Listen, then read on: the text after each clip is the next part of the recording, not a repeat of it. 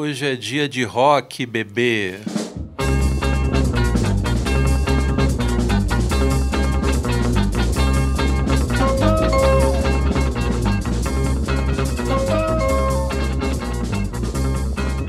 Olá, meninos e meninas.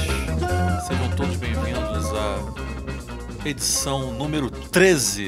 Um abraço, Luiz Inácio, do Trincheiras da Esbórnia contra tudo e contra todos. Sejam todos bem-vindos. Meu nome é Yuri Freire e cá comigo eu tenho ele que já escreveu um livro, fez um filho e felizmente, para sorte da mãe natureza, ainda não plantou uma árvore, Nilvo Peçanha. Mas estou pensando nisso. Socorro. Olá, pessoas queridas. Nilvo que acabou de trocar um pneu, né, Nilvo? Troquei o pneu. Só trabalhamos com verdade nesse Ele tá com programa. a cara de quem enfrentou três sexto ano no município. Tá e trocou foda. pneu. Tá foda. 61, Já te 62. vi, já te vi melhor, meu amigo. Mi- minha, minha voz tá foda. Mas enfim, mas pior que a 61 e a 62 está a terça-feira de hoje.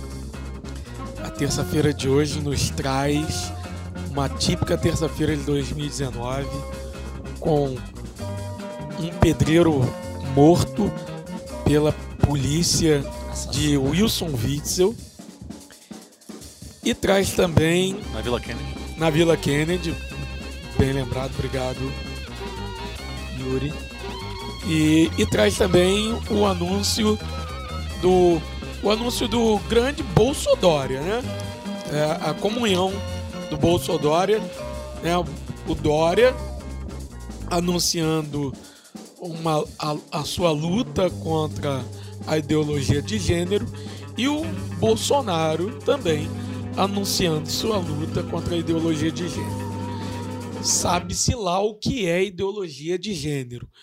Ainda gostaria de saber, por favor, né, nossos ouvintes que são, são pessoas, é, a gente sabe que são pessoas de alto requinte, o nosso presidente, que agora está fazendo uma cruzada contra a ideologia de gênero dentro do ensino fundamental, mas eu gostaria de saber o que é ideologia de gênero. Então nós temos essas três notícias que, que, que assim, são muito tristes, embora em esferas diferentes, né? A morte de um pedreiro pela polícia fascista e assassina do psicopata Wilson Witzel e dessa dupla dinâmica que embora o Dória tenha tentado se descolar Desvencilhar. aí, se desvencilhar, mas não dá, né? João Dória, você parada que tá enraizada. tá enraizado com o, o Bolsonaro. Enfim, é esse o, o meu o meu abre alas aqui no dia de hoje, porque tá triste. Tá triste além de ter trocado o pneu. E cá conosco também Adriano Ferreira. É, eu vou. Não vou falar bom dia, boa tarde, boa noite, porque. Vou botar um som aqui. O som do Brasil atual. O som do cidadão de bem desse país.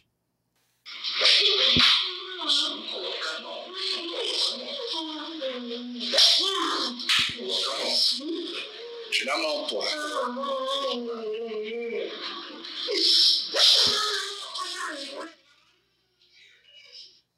Eu, eu coloquei esse som, isso é nada mais do que o áudio do vídeo que circula na internet de um jovem, um jovem negro que foi é, capturado por ter roubado um chocolate num supermercado de São Paulo e ele foi capturado, é, amarrado, amordaçado e chicoteado como castigo, né? torturado. E eu digo que é o som do Brasil do cidadão de bem, porque isso me incomodou, enfim, isso é algo que né, meio que corrói as esperanças que a gente tem nessa porra desse país, como o Nilvio bem colocou, pedreiros sendo assassinados e com comemorações na internet. Então, não dá para dar bom dia, boa tarde, boa noite quando a gente vê vídeos em que um jovem negro que roubou um chocolate foi torturado por seguranças e que grande parte da turba fascista que apoia Bolsonaros e Witzels, empoderada pelo discurso fascista que eles pregam na nossa sociedade, vem isso como uma atitude é, é, que, pode, que pode melhorar a nossa sociedade. Eu, enquanto jovem, que fui há muito tempo atrás, já roubei chocolate na lojas americanas. Talvez se eu tivesse tomado algumas chicotadas, eu não seria o mau elemento que eu sou hoje, né? Porque eu vejo muita gente achando que isso é algo que foi feito para o bem da sociedade brasileira. A gente está tão doente enquanto sociedade que a gente aplaude esse tipo de situação. Então é difícil dar boa, bom dia, boa tarde, boa noite. Mas o ar está pesado nessa terça-feira fatídica Porém, a gente tem um convidado aqui, uma pessoa, um grande amigo e uma figura que eu tenho um afeto grande.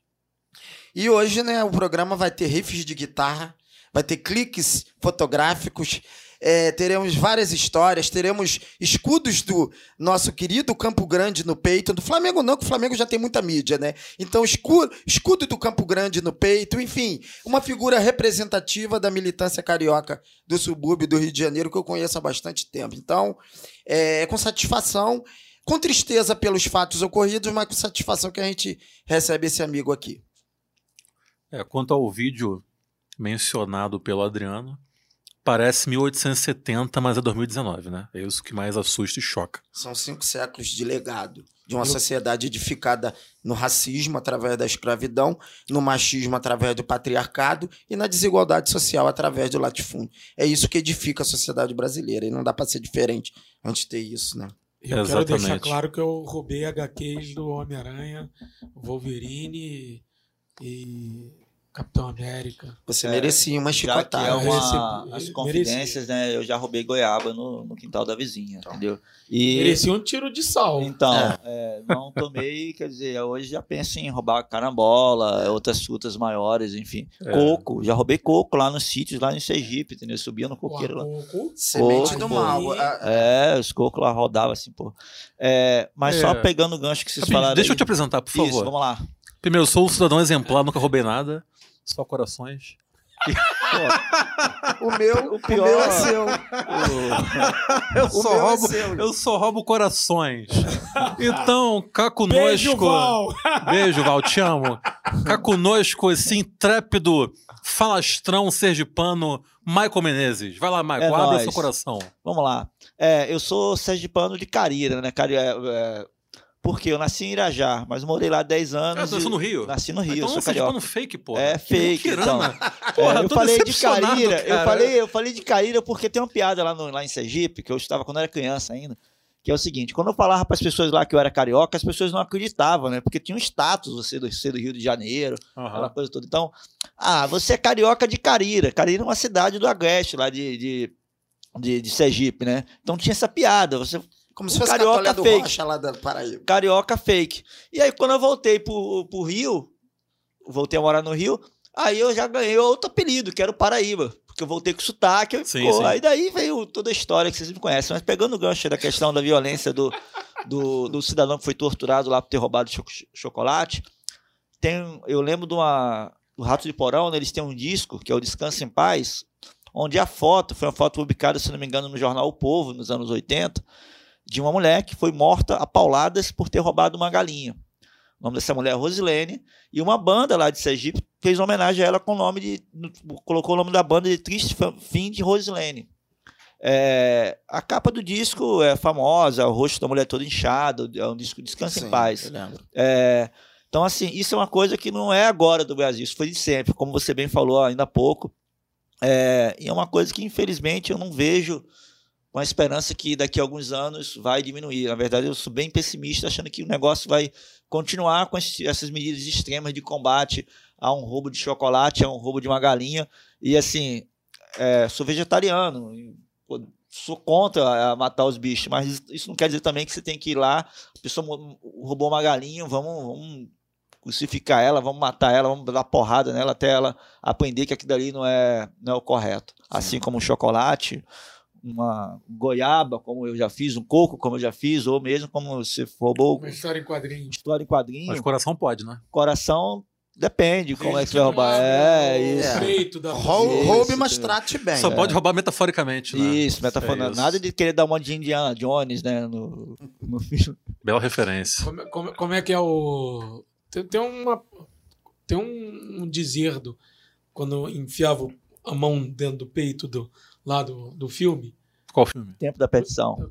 É. Eu não vou lembrar nem fudendo, bicho. Dá, o Adriano, que, o Adriano que lembra. A gente é, Era um dialeto da. Mas da... eu sou da múmia pra cá. Nós somos nerds de merda. Eu né? sou da múmia pra cá. É, ele Pô. falava com dialeto lá é, da tribo um dele. Dialeto, pô, eu não é. ia lembrar mesmo. Pô.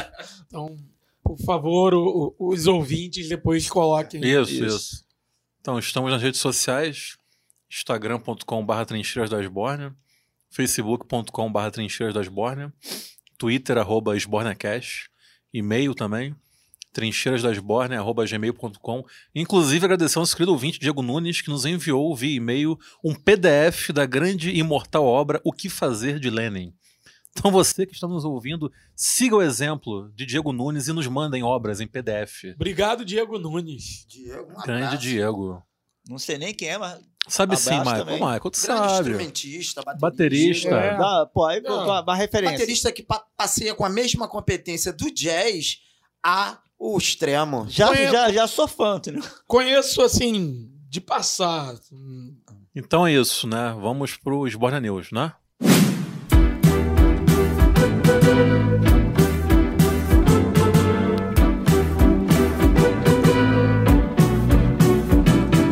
Notícia tá chegando lá do Maranhão. Não deu no rádio, no jornal ou na televisão. Veio no vento que soprava lá no litoral. De Fortaleza de Mandar um beijo? Pode, dois se quiser. Vou mandar um beijo pro. Pro Michael.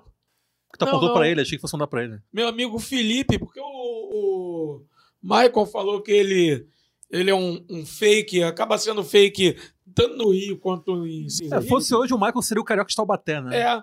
Então, o, o Felipe ele tem. Ele, ele acaba sendo fake em três lugares. É ele mesmo? nasceu em Rondônia, Roraima. Rondônia. Acho que é Rondônia. E aí depois ele morou em São Paulo e no Rio. Uhum. E aí misturou a porra toda. E aí, cara, ele virou fake em três lugares diferentes. É um então, párea. sem raízes. É um né? párea. Sem, é um párea. É. Então, beijo, Felipe. Aproveita e fala do veste esquerda aí, um, rapidinho, por favor. Veste esquerda, galera. Então, pô, galera, pessoal que tá querendo comprar camisas pra lacrar aí, pra ó. 7 de setembro, né? 7 de setembro. Não coloque verde e amarelo, coloque uma camisa da veste esquerda. Porra! Verde e amarelo, saia com Cuba, saia com Fidel, saia com Tchê. Verde e amarelo é o caralho. Sai aí, ó. Porra. Ursal. Ursal. Sai aí, então. Ciro. Se... Ciro não tem. Ciro. É. Ciro não Ciro tem. não tem. Ciro não tem. Poderia ter. Vamos botar uma sugestão. Sim. Que pode ser. Veja bem, uma frase, veja bem. Veja bem. Veja bem. Então. Veja bem, meu bem. Ó, Luiz Hermanos. Um beijo pro Peter. Peter. É, nosso querido Peter. Então. Fã da Fernanda Montenegro e do Rodrigo Amaro. Meryl Streep. É uma piada interna. É, ninguém que tá nos ouvindo conhece o Peter, é, cara. Eu tava, eu tava incomodado ninguém, com ninguém isso. sabe que Peter não Ó, gosta de Fernanda Montenegro, Luiz Hermanos e Meryl Streep. Podem julgar o Peter. Um homem que não gosta é. de Meryl Streep e Fernanda Montenegro, isso define isso. o caráter e Luiz Hermanos. ser humano. É, Luiz Hermanos é mais controverso um pouquinho. Eu gosto de Luiz Hermanos. É, mas você não pode ser muito referência em relação a, a, a essas questões, né? Enfim, mas eu gosto de veste esquerda e quem não gosta de veste esquerda não merece porra nenhuma nessa vida. Veste esquerda é bom pra caralho. Vai lá, compra a camisa, bota lá. E, e quem quiser ganhar o desconto de 10%, bota lá, ó. Trincheiras no cupom lá e vai ganhar um desconto de 10%. Então é isso, ó. É primeira, isso. primeira notícia: bar de refugiados palestinos sofre ataque com garrafas e gás em São Paulo. O bar e restaurante Al Janiá, onde trabalham 35 refugiados sírios e palestinos, foi alvo de um ataque na madrugada deste domingo, dia 1 de setembro, no bairro Bela Vista, região central de São Paulo. No vídeo da câmera de segurança do estabelecimento é possível ver pelo menos três homens que jogaram garrafas e gás de pimenta na porta da entrada. Ainda não há identificação dos agressores. Podem falar, tá? Cara, eu, eu, eu queria saber. É, por que, que, por que, que as pessoas. Antes de qualquer coisa, né? Antes da gente falar de xenofobia, antes da gente se, se aprofundar no tema. Mas eu, eu queria saber o que faz alguém ficar tão incomodado a ponto de sair de, de sua casa portando esses artefatos e, e, se incomodar com, com, com, com outras pessoas que estão ali se divertindo. Né? São outras pessoas, são outros. Né? Cara, eu, eu queria saber o, o, o que é. Cara, sinceramente, é, são o que é um ser humano como esse? O que é um ser humano, né? São cinco seres humanos, né? Se é que dá para chamar esses indivíduos de seres humanos. Eu chamo de versão beta de ser humano. É, a minha cachorra Pagu, beijo Pagu, que comeu pedaço da minha porta, é um ser muito melhor do que esses indivíduos. Cara, sinceramente, eu gostaria de saber o que esses seres é, o que passa na cabeça desses seres de saírem de suas casas para é, interferirem na vida de pessoas que estão simplesmente ali trabalhando, é, trabalhando, é, desfrutando da noite. Era, um, era uma noite em que estavam ali, é, parece que tava, havia uma confraternização. uma confraternização, havia uma coisa cultural. É, e aí eu, eu, cara, sinceramente, eu ainda fico. É, por mais que a gente ainda a, a gente veja bizarrice para tudo quanto é lado no, no, nos dias de hoje, eu ainda consigo me surpreender com.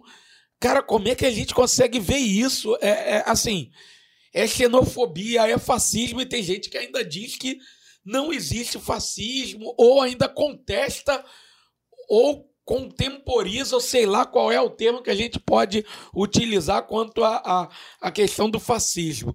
Enfim, cara, eu, eu não sei, eu me perco ainda no, no que eu posso analisar, mas esse tipo de gente é o, o é, é, fica muito difícil até de, de você.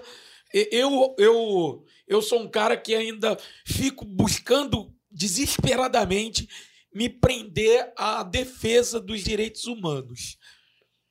Mas esse tipo de gente me coloca à prova disso, me coloca à prova o tempo inteiro. Né? É, algum tempo atrás, o, eu vi uma entrevista muito foda do do Henrique Vieira com o com Lázaro Ramos e que ele fica ele fala que ele crê em Deus, né? Ele crê não crendo e ao mesmo tempo não conseguindo deixar de crer, né? Quem quem essa, essa é o espelho com Lázaro Ramos e o e o Henrique Vieira, quem quem não assistiu corra lá no YouTube, é, é, é foda. E aí, quando eu vejo um, uma coisa dessa, cara, eu fico vendo, porra, me coloca a prova o tempo inteiro a questão dos direitos humanos. Eu fico, porra, é foda. Enfim, vai lá, Adriano. É, eu, a gente está virando o país dos casos isolados. Mais um caso isolado que que acontece recorrentemente no país. Eu coloco isso, esse tipo de, esse tipo de acontecimento, é mais um dentro dessa, desse projeto de sociedade que está sendo imponderado pelos líderes que a gente tem aí no país. é, bem, você bem disse nessa questão de contemporizar fascismo, é uma palavra muito forte. Vamos, a gente busca o que é o neofascismo, o que é o fascismo, quais são as bases. E aí você percebe que as notícias elas vão se avolumando com um verniz de casos isolados, mas dentro de um cenário de país que as relações estão sendo pautadas por isso, por esse tipo de. Os valores que estão sendo imponderados no Brasil são esse tipo de valores. Eu, eu, eu, é, eu sou capaz de apostar que esses cinco elementos que fizeram isso têm sim ligação, predileção, escolha, apoio a o senhor Jair Messias Bolsonaro. Por quê? Bolsonaro é, é, é, é condensa um nele condensa nele esse tipo de valor. Ele representa esse tipo de valor. A substância das relações sociais que o Bolsonaro inspira na turba que segue ele, na turba fascista que o segue, é esse tipo de valor xenofóbico, homofóbico, é, é, é, é, é racista, machista. É o Com caldo certeza. cultural que está hoje que mais borbulha na porra da sociedade brasileira. Não dá, não dá para negar, não dá para contemporizar em relação a isso. Então eu, eu, na minha opinião, é mais um caso isolado dentro desse caldo de cultura que está sendo, que tem no senhor Jair Messias Bolsonaro o principal ícone de representação desses valores. Pode para a próxima? É, a reprovação de Bolsonaro cresce para 38% em meio a crises mostra a Datafolha. Percentual que avalia governo como ruim ou péssimo supera o daqueles que o considera ótimo ou bom. E tem alguns dados estatísticos aqui que são interessantes. Não são nenhuma novidade para a gente, porém é sempre bom ter um embasamento, né? Quem mais rejeita o governo? Segmentos que avaliam o governo como ruim ou péssimo em porcentagem, né? em porcentos. Mulheres, 43%. Renda superior a 10 salários mínimos, 46%. Desempregados, 48%, pretos, 51%, moradores do Nordeste, 52%, ateus, 76%. Amém. E quem mais aprova? Segmentos que avaliam o governo como ótimo ou bom em porcentagem. Homens, 33%, brancos, 36%, moradores do Sul e do Centro-Oeste, 37%, renda de 5 a 10 salários mínimos, 39%, evangélicos neopentecostais, 46%, e empresários, 48%. É isso, né? Avaliou foi pouco. Sim. Eu tenho a certeza absoluta que Jesus baixasse aqui, em terras tupiniquins, ele ia chamar os ateus para trocar uma ideia. E não ia querer um dedo de prova com, com, com um grupo de evangélicos neopentecostais que ficam clamando por ele por sucesso e por acúmulos materiais. E em relação a Bolsonaro, é de, olha, sinceramente, é, o Brasil é. Cada semana é uma, é uma, é uma montanha russa que a gente vive. E as, as análises que eu faço em relação ao governo dele cada semana me leva para um lugar, porque a gente é, custa crer que ele é a figura que ele está sendo enquanto líder do país. E aí você, dentro de uma especulação em relação a um possível cenário político a médio prazo, você acha, porra, ele está ocupando um cargo que com certeza ele tem conselheiros, ele tem pessoas ligadas a ele, tem toda uma equipe para direcionar, para direcioná-lo para saber atuar dentro, né? Da, da, da, da, da função que ele tem, que é uma função importantíssima, mas que sempre tem, as ações são voltadas para uma análise do povo. Então, ele vai sempre ponderar em relação a como ele vai agir. Só que agora eu já não sei mais porra nenhuma, porque ele é uma figura tão tosca e tão escrota que, sinceramente, é improvável. Falar sobre o Bolsonaro é improvável demais. É,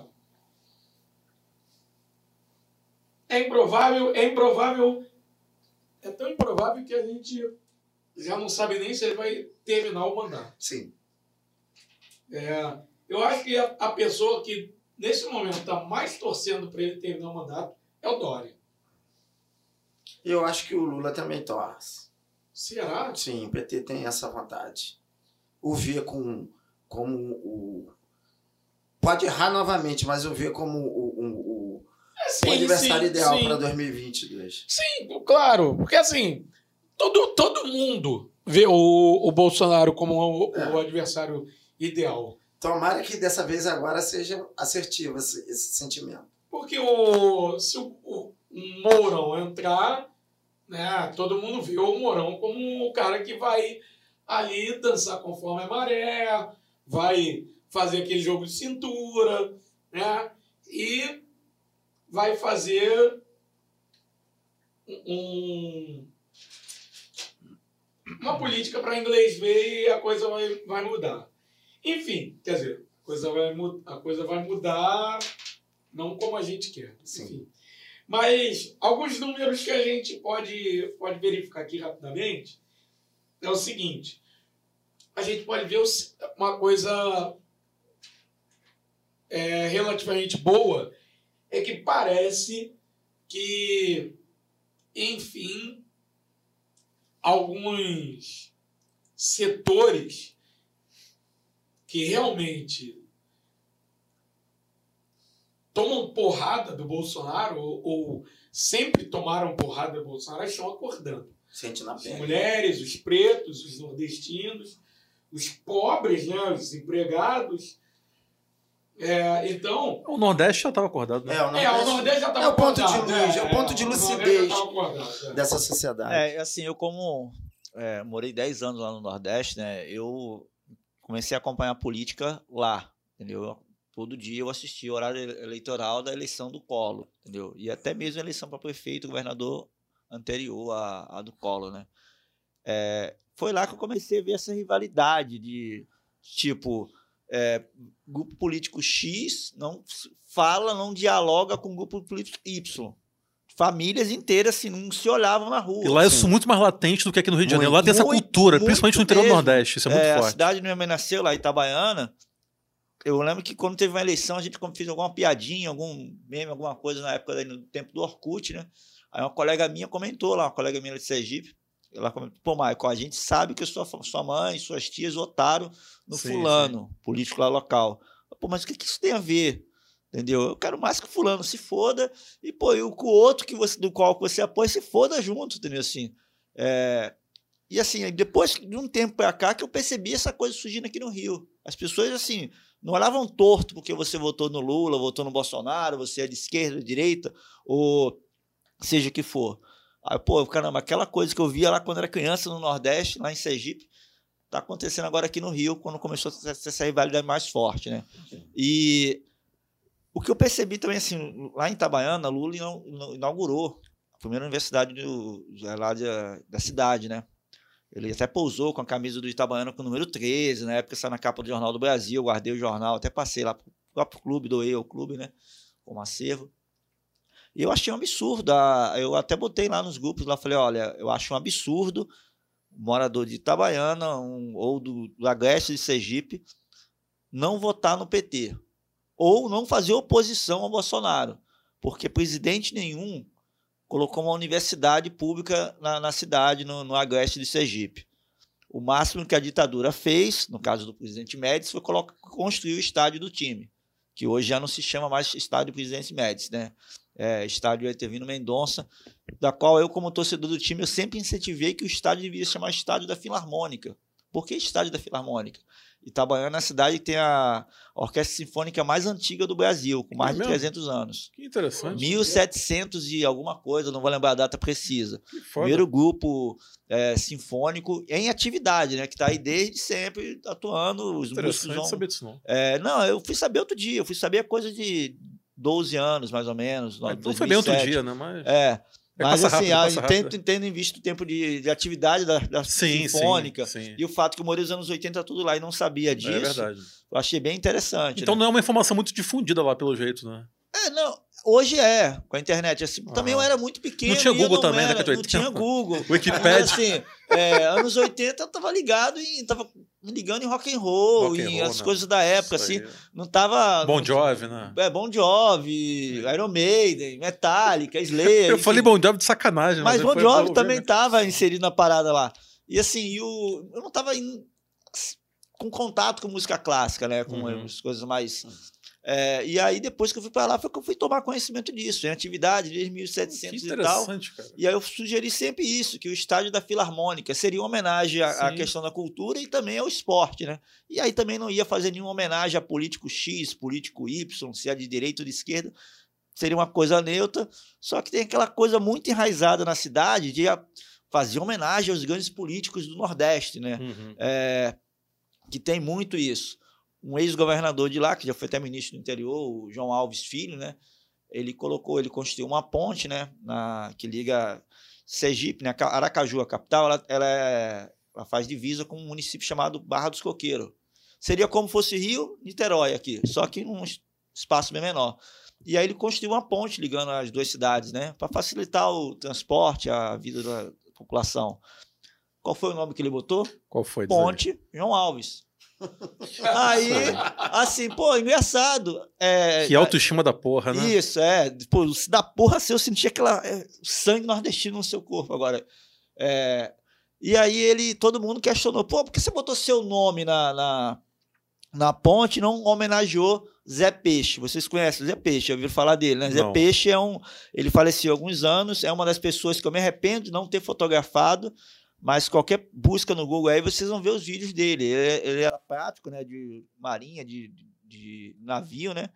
É, e ele nadava na remada, ele era em alto mar, ele vinha com remando e ficou famoso, fantástico, Globo Repórter, todos os canais fizeram matéria com ele. Zé Peixe. Zé Peixe, o nome Zé dele. Peixe. Tinha várias lendas. Joseph Fish. É, então. E aí perguntaram, nada mais justo de botar o nome da ponte de Zé Peixe. Ele, não, é, eu fiz homenagem, é, não botei meu nome de Ponte João Alves, não é a minha. Ah, não, a não ponte é ele. Engenheiro João Alves. É o João alter Alves. ego dele, né? O pai, ele falou que foi o pai dele, mas ninguém sabia que o pai dele era engenheiro e tudo mais. Ele falou, homenagem ao meu pai, que era engenheiro, por isso que é engenheiro João Alves.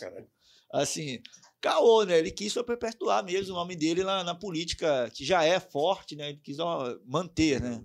É, e depois fizeram até meme, botaram assim, tudo ele falava que foi ele que fez, né? Numa dessas campanhas dele aí. Aí botaram Pirâmides do Egito, do Egito, foi João Alves que fez. Pirâmide. é, Jesus crucificado, foi João Alves que crucificou. E foi ele, entendeu? Tu sou Itabaiana, Itabaiana cujo mascote é uma cebola, né? Isso aí. é, na verdade, são dois mascotes, né? A cebola é por principal, é. O pessoal fala até que ah, quem nasce em Itabaiana é ceboleiro, entendeu? Que é a terra da cebola, Itabaiana? Não, pior que ela não produz Ah, cebola, não? ela vende. Ah, Assim, tem essa curiosidade, assim não vende. O outro, fake da o outro mascote, assim, o apelido de Itabaiana é o Tremendão, Tremendão da Serra. As cores de Itabaiana, assim, é um time serrano, né? É bem parecida com o nosso friburguense aqui do Rio, Sim. aquele tricolor, tipo Bahia, Aham, sim, Fortaleza, né? Aquelas coisas. E é um time, primeiro time sergipano a jogar no Maracanã. O Fluminense sofreu para manter é um 3 a 2 Fluminense, lógico, assim, com certeza. 74. Já Não me ganhou surpreende. Itabaiana em Botafogo, lá em Bota- lá, Campo Brasileiro de 74. 2 a 0 Itabaiana. Ganhou do Botafogo? Ganhou do Botafogo, fácil, Aí. mole, entendeu Lembra assim? disso, não? Ah, você não era nem nascido, entendeu assim? Agora também teve Flamengo e Itabaiana aqui no Maracanã, no Brasileiro de 80 foi 5 a 1 Flamengo. né? Itabaiana. Ah, Ah, que Agora, pena. o grande feito daquele campeonato, na abertura do campeonato internacional, bicampeão brasileiro, invicto em 79, foi inaugurar o Falcão, Mauro Galvão, Figueroa. Itabaiana ganhou também. lá no Beira Rio. Ganhou do, do Inter no 2 a 1 Beira-Rio? de virada, entendeu? Assim, Ah. cara, Mauro Galvão, todo mundo assim. Ou Rapaz, seja, Meu Itabaiana é gigante. Seja, o- vão- então, ganhar do Botafogo não foi dado. O grande feito foi ganhar do Internacional. Não, até hoje o time meio que tem... Itabaiana é assim, gigante. Nesse, nesse período o Botafogo estava hibernando nessa época. é, Pô, 21 anos hibernando. E Bernardo desde 1910, né? O... Mas Vamos falar de rock, vamos esquecer essa porra de futebol. É, agora, agora é Temos isso. uma notícia, calma. Bacurau arrecada um milhão e meio em bilheteria no primeiro final de semana. Depois de fazer uma estreia mundial no Festival de Cannes, de onde saiu premiado e ser aplaudido em Gramado, o filme Bacurau fez uma estreia significativa nos cinemas. Arrecadou um milhão e meio de reais em bilheteria no primeiro fim de semana em cartaz. Ô, Nego, fala que tá cheio de fogo no cu. Que eu sei. Cara, é, assim, Quem ainda não assistiu, assista. É, é um filme foda. Bacurau é para complementar a edição anterior, o episódio anterior nosso. É, é, é para ratificar tudo que a gente disse na, na nosso episódio anterior sobre o cinema nacional, é, da questão da representatividade e, e a questão da representatividade do povo nordestino. E Bacurau é isso. Bacurau para dizer. Sem spoiler, por favor. É, sem spoiler. Bacurau é isso, é para mostrar mesmo né, a questão da representatividade nordestina. É, é o máximo que eu vou falar para não entrar no campo de spoiler. Mas, cara, Bacurau é uma porrada, é um tiro, é, é, é muito foda. É, é, em todos os sentidos. É, tem uma trilha foda, tem uma fotografia foda, tem atuações maravilhosas. É, porra, vale muito a pena. A direção do Kleber Machado é muito segura. E, e é, é, claro que a gente não espera que Bacurau vai, vai passar a porra do, do filme que é uma lavagem de dinheiro da Universal. Né? Nada a perder, né? É. Dois. mas, cara, mas só em, em já tá aí a um, um, milhão e meio, se eu não me engano, é, já, já, já, já passou disso, já tá em 2 milhões. É, mas... E deve chegar a 200 mil espectadores no próximo fim sim, de semana. Sim, sim. Mas, pô, muito foda, né? Só em, em já tá nesse número. Não, sem dúvida. O burburinho que já tá, um burburinho não. Um burburaço. burburaço. Porra, já tá foda, já tá foda. É, é um filme nordestino pra caralho. E, e, e, é Brasil profundo total. É né? Brasil profundo total. É, é muito foda. Bacurau Preciso é ver. muito foda. Preciso ver. Vão ver, vão ver. É muito foda Bacurau. Eu tava hoje assistindo uma entrevista com aquele ator alemão que faz o vilão do filme, né? É o, o do Kiefer, né? Isso. Ele tava dizendo, cara, que. Ótima sim, sim. Aí ele disse que, na opinião dele, a direção do Mendonça Filho com o Juliano lembrou ele o Las Von Trier, o jeito de dirigir. E que ele falou que ele tinha uma coisa de chegar pra eles e falar assim: ó, não atuem.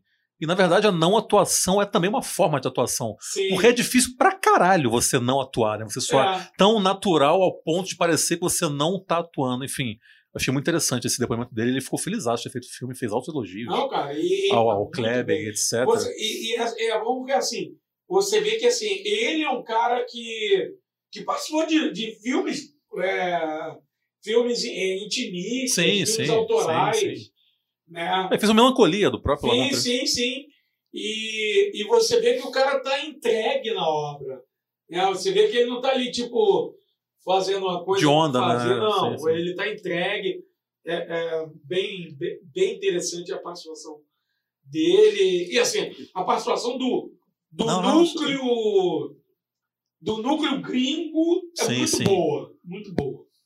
Então é isso, né? Podemos ir pra pauta principal? Sim. Sigamos. Então, vamos pro pau. Vamos pro pau, vamos pro pau, porra. A Esbórnia é o tempo todo. A Esbórnia é o tempo todo. A Esbórnia é o tempo todo.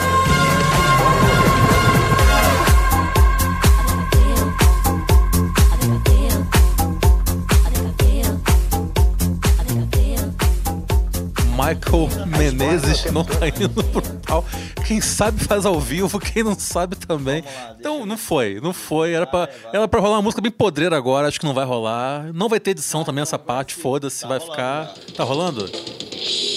Ah, tá rolando. Então, Michael Menezes, primeira pergunta, hein? A pergunta é muito original. O Rock morreu? Nunca morre. Assim, ele descansa, hiberna, ele tem, os- fica oscilando entre sobe e desce. É quase um Botafogo, entendeu? Opa! Mas é um Opa, Botafogo. algo significativo para a história É, da humanidade. assim, Provocações. É quase um Botafogo, quase um Vasco, quase um Fluminense. Não, quase Vasco é o mas sempre um Flamengo, entendeu? Assim, é, é, assim é, é, digamos assim, acima de tudo, pegando o Flamengo, né? acima de tudo, rock and roll. Acima de tudo rubro-negro, acima de tudo rock and roll. Mas então, a assim, fase tá difícil, né? Tá difícil. Né? Acho que mais também tá difícil para quase, quase qualquer nível cultural, né? Assim, não só música, só rock, mas todas as esferas da música, né? Está difícil pro samba também. Assim, tá difícil pro rap, tá difícil pra, é, pra MPB, na música clássica, é, cinema também, pro. Tá difícil pra vida, né, cara, assim como um todo, não só pra cultura, né? Pra, pra, pra arte. A questão do rock, assim, que a gente não tem uma rádio rock no Rio.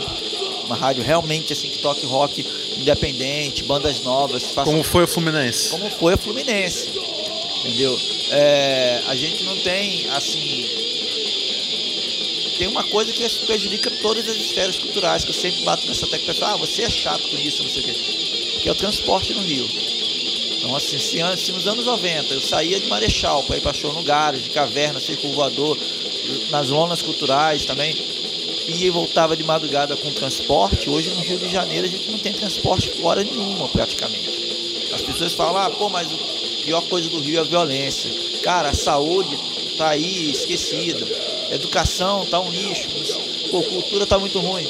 Mas nada tá tão ruim quanto o transporte. Porque assim, se você não tem um ônibus, não tem um trem, não tem um metrô, uma barca circulando 24 horas, você não consegue vir nessa cidade. Não tem é, a segurança de voltar. De voltar. Você, assim, você não consegue ir. Quantas vezes eu cheguei atrasado num show no qual eu ia trabalhar porque não consegui pegar um ônibus, eu não tenho carro, dependo de transporte. Não conseguia chegar no, sim, no horário certo. E também não tinha como voltar. Às vezes na Lapa eu preciso ficar na Lapa lá até 6 horas da manhã, sem necessidade, andando sim, um lado pro outro, vendo as pessoas, tentando encontrar alguém conhecido para ficar conversando, tomando uma cerveja porque não, não tem onde só voltar para casa. E é uma, é uma realidade que eu vivo aqui em Campo Grande, na Zona Oeste, mas também é uma realidade que eu acho que é do pessoal da Baixada, pessoal do, da Zona Norte e de vários outros lugares do Rio. Entendeu? E até mesmo estendendo um pouquinho a Itaguaí, Seropédica, outros sim, lugares, sim. outros bairros, outras cidades. É, Para eles até pior, né? Oi? Itaguaí, Seropédica sofre até mais então, assim, é, Isso aí é uma coisa que não tem nada a ver com cultura mas prejudica muito a cultura, prejudica a educação, prejudica a saúde, porque você está em casa, passou mal, você não tem dinheiro para Uber, não tem um carro, não tem um táxi, você vai, vai ter que chegar no hospital de ônibus. Aí você para no ponto de ônibus, fica um tempão morfando, tá arriscado você morrer ali naquele ponto. Sim. Aí você para no ponto de ônibus, vai pro trabalho, ir um colégio, faculdade, fazer o, se divertir, tá lá parado, vem um cara que assalta.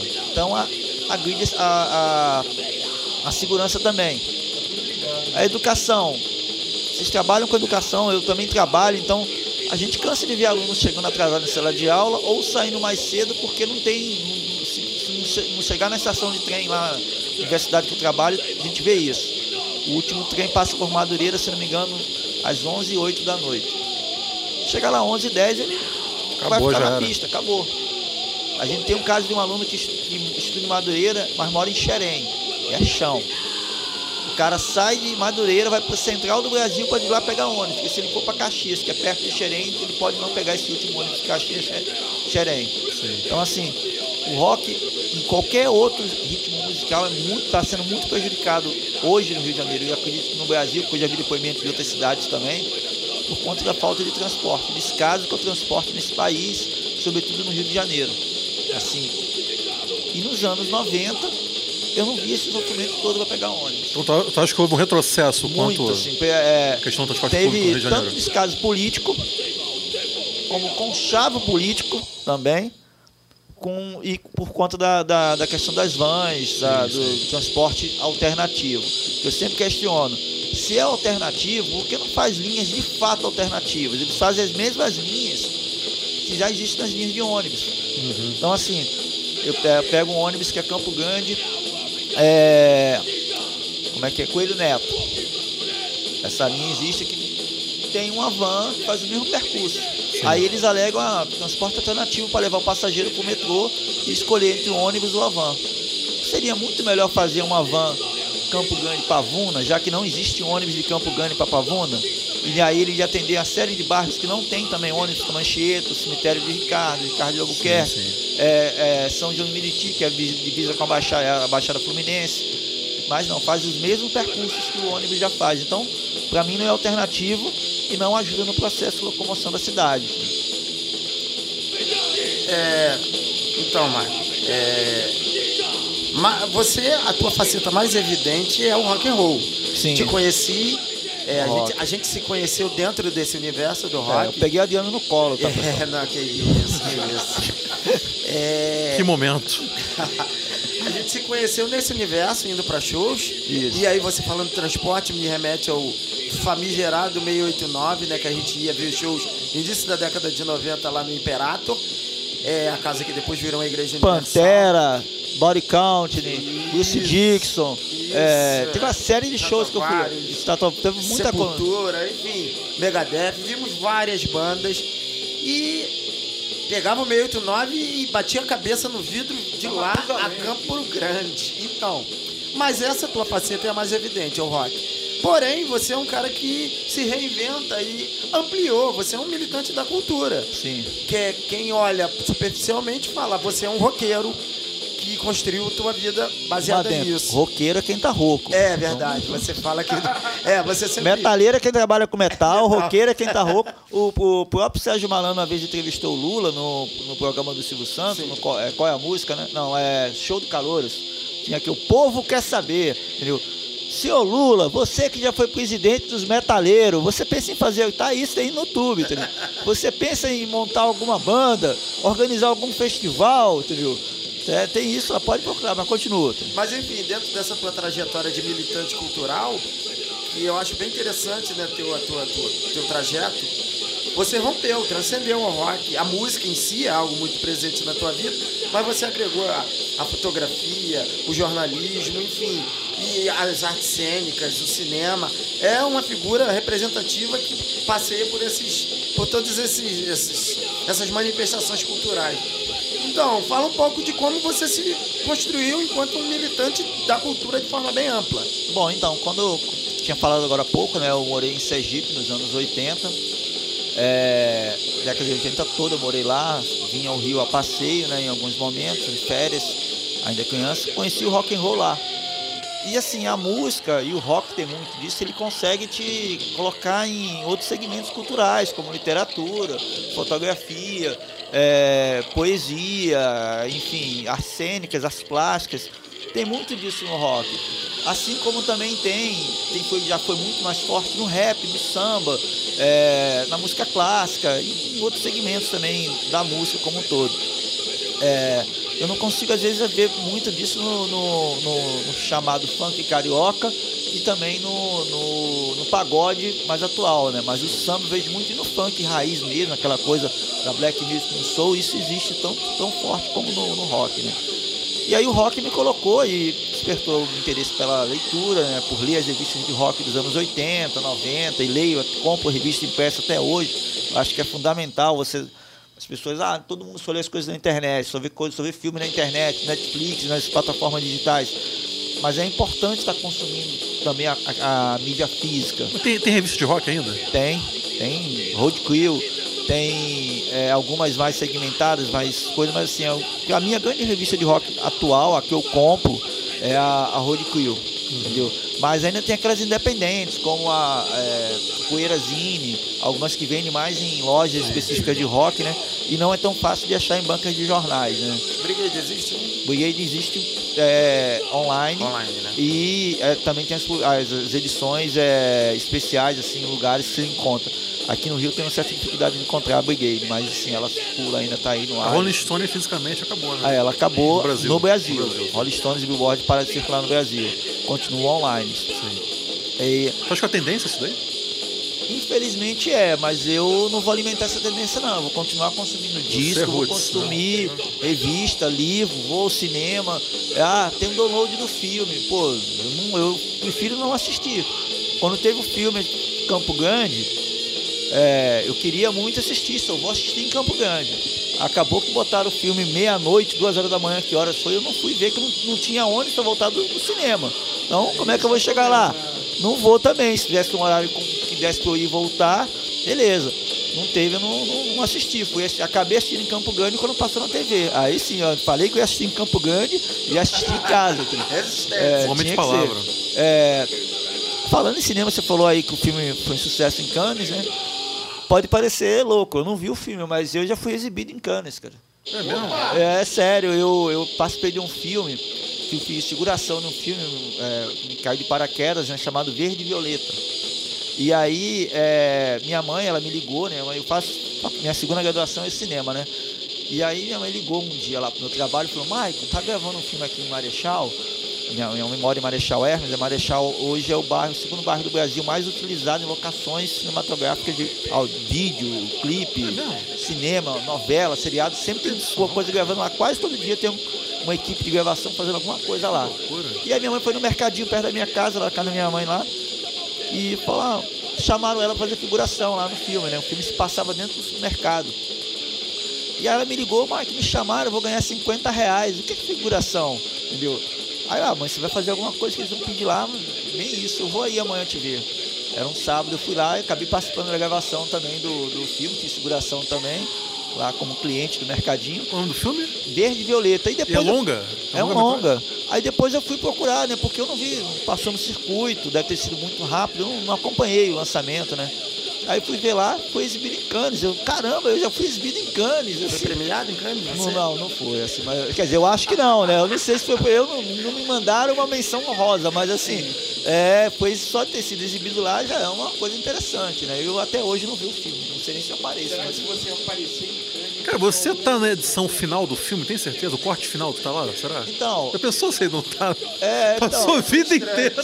Não, Cara, não, não assisti é novo. pra não correr esse risco, Não, cara. eu Tá eu- é. É melhor deixar no imaginário, né? É, mas eu participei de outras coisas, video- videoclipe, Ah, é? Já ganhei o é, Meu Bairro Vale um Filme, um projeto que tinha nas Aves do Conhecimento aqui no Rio.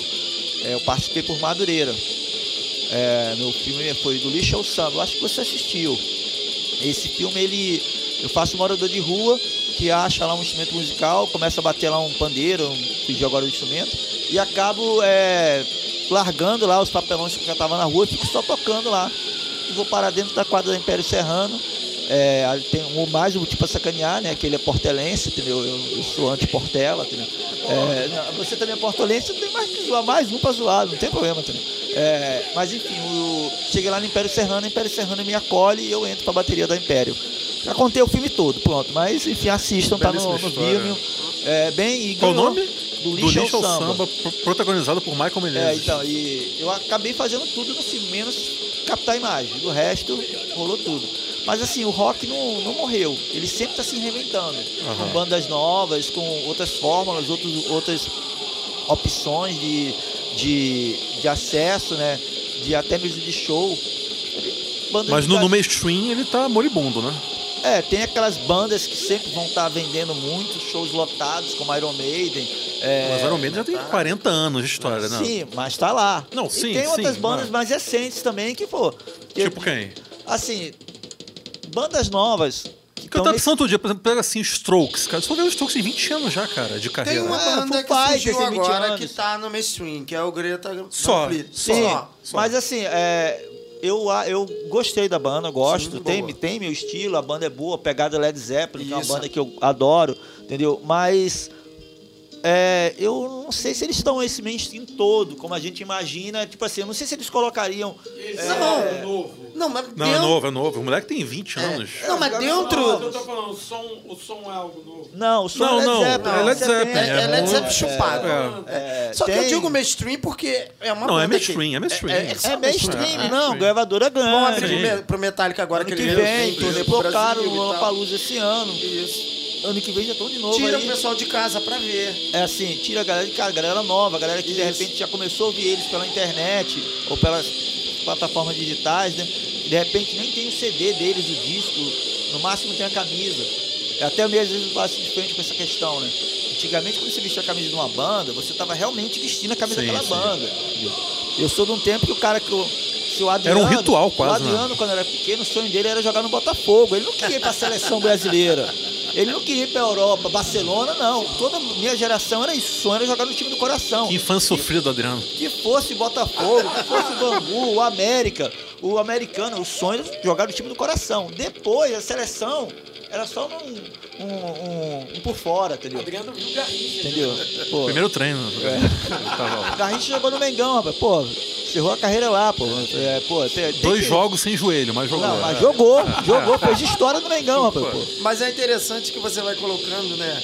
é, é, é, essa tua, a tua trajetória. Isso só ratifica o que eu falei. Pô, tu, né, eu falo do rock, que é a tua faceta mais evidente, mas tu falou que já atuou em filme e que não sei o que. Cara, é quase um Leonardo da Vinci, né? Enfim, uma figura que, né, você tem papo pra. Hoje vai Que durar figura uns. polivalente, Fernando, né? segura as pontas aí que é 5 horas de programa hoje. Pô. Porque o que tem de assunto a gente vai. Não. Porra, hoje vai longe. Cara, assim, eu, eu, eu Fala o que não quiser, sei, Michael, eu não sei, pô, da, da corda, da corda, pô. se não quiser, Marco, É. vai, vai, vai. Olha, essa coisa assim do, do rock, assim, ele, eu, quando eu comecei a ouvir, né, era só metal, punk, progressivo, eram são as minhas raízes. Mas como, como é que o rock chegou até você no Sergipe da década de 80? No interior do Sergipe da década de 80? é, eu primeiro veio o skate, né? Meu nome, eu assim, já tô meio que envolvido com música desde quando eu nasci. Meu nome é Michael, não é à toa. Jackson 5, Michael Jackson, minha mãe se inspirou neles e é? enfim.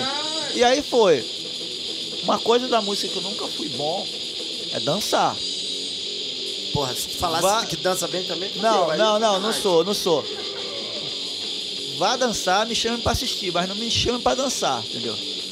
Resultado, eu é, comecei a ver a galera lá, é, nos, ainda nos anos 80, né, tinha alguns contatos. Eu lembro do dia que o John Lennon morreu, as reportagens, eu com seis anos, né? Isso em Itabaiana. Não, em- eu morei em Aracaju. Ah, tá. Eu ia pra Itabaiana de férias, minha mãe que é, que é itabaianense. Ah, né? tá, tá, tá. E depois teve, eu lembro do show do Kiss no Maracanã, fazendo goleiro de caixa de botão, de, de fósforo, né? De, pô, e aí passou lá no, Isso numa época que ainda era raro ter shows de bandas internacionais no no, Brasil. Brasil, isso. Aí passou lá no Jornal Hoje da Globo, né? Ali da Laje, apresentando, falar onde foi o último show do Kiss no Maracanã.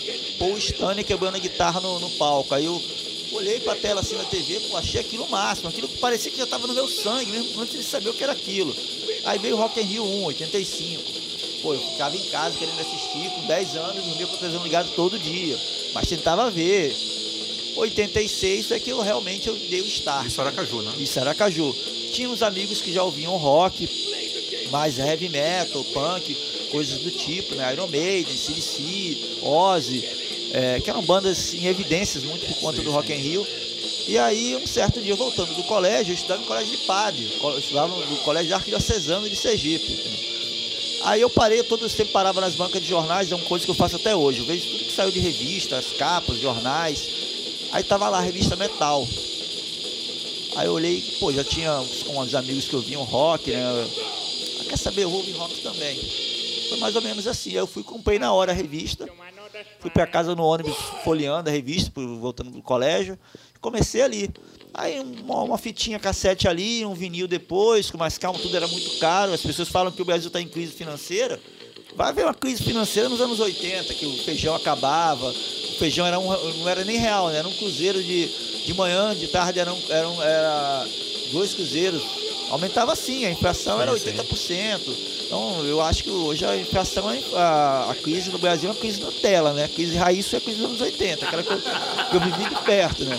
É, e faltava as coisas na- nas prateleiras, assim, leite ninho, racionamento de preço, um monte de coisa que deram, tentaram lá, plano furado 1, 2, estava tudo errado. Enfim. Então, é, Sua mãe foi fiscal do Dilson Funaro? não, minha mãe não. Eu, mas, eu, mas eu trabalhei em, é, em 90, antes de voltar pro Rio, passei o ano inteiro trabalhando no mercadinho desses pequenos, esse mercadinho de bairro, né? E eu ia todo dia nos mercados lá da, da, da- de Aracaju, né? Fazer pesquisa de preço para ver o que. Ver, é, fazer os, com- os comparativos, né? Todo dia aumentava preço, e era época, já era época do colo, mas existia um congelamento fake, né? Que não podia aumentar os preços e tudo mais, e, é, dos produtos, né? Mas aumentava mesmo Ah, assim. essa galera não sabe o que é viver num país que O- tem inflação a 30, As 40, pessoas- 50% aí- ao mês. Aí assim, as pessoas às vezes reclamam que às vezes um, um disco, um CD que você pode comprar tanto numa loja uma Americanas da vida ou mesmo na, na barraquinha da- do meu selo, a Paraíba Records, por 10 reais, as pessoas acham que é caro. Mas compra um maço de cigarro, sei lá, deve ser pelo menos uns 5 reais. Ou gasta de cerveja, entendeu? Assim, eu tomo minha cervejinha, mas assim, tomo meu vinho. Mas eu tô gastando dinheiro com isso, eu não tô investindo dinheiro. Quando você compra um disco, uma revista, um livro, vai ao cinema, ao teatro, a um show, você está investindo em você, Você está investindo em cultura. cultura, né? E está investindo no artista também. Por isso que eu. As pessoas, ah, mas pô, o streaming, o- as plataformas digitais estão acabando com as gravadoras. Ah, Tá, beleza, mas esses caras das gravadoras vão se reinventar de alguma maneira e vão ganhar o dinheiro dele. mas Tudo e bilionário bandas? já, porra. E as bandas? E os músicos? Eu não conheço uma banda que ganha dinheiro com os acessos lá no Spotify, no stream, onde quer que seja. Só os grandões mesmo. Só os grandão, os grandão ganham, mas eles também ganham com show, lotado. ganha com tudo. Eles ganham com tudo. Entendeu? A fonte de renda principal hoje de um artista é o show, né? É o show. Assim, antigamente era o show e os discos que as pessoas compravam. Os DVD, CD, vinil, fita cassete. Fita fita cassete tá voltando ao mercado, né? A Polisson tá produziu vários, Pit, Rato de Porão, é, é, Dead Fish. Um monte de gente tá lançando fita cassete no Brasil e no mundo. Não é só no Brasil, não. Assim, é. Eu tenho Dá um uma- aparelhinho lá que tem é, duplo deck. Então, guarda que amanhã ou depois você pode estar. você pode estar. É vintage. Voltando, não é velho não, é- meu é vintage. Então, a comprar as fitas cassetes é, e fazer uma nova. iniciar uma, uma nova coleção de cassetes na sua vida. Né? É, mas tem que ter a caneta Bic pra poder. Ah, isso aí é ou a unha, né? Deixa eu reconhecer. Daqui a pouco volta o Walkman também. né? o Walkman. É, mas assim, eu acho que. Assim, é, acabou que o rock foi me, me direcionando né, para outras formas, outras formas de cultura e me apresentou também outros estilos musicais.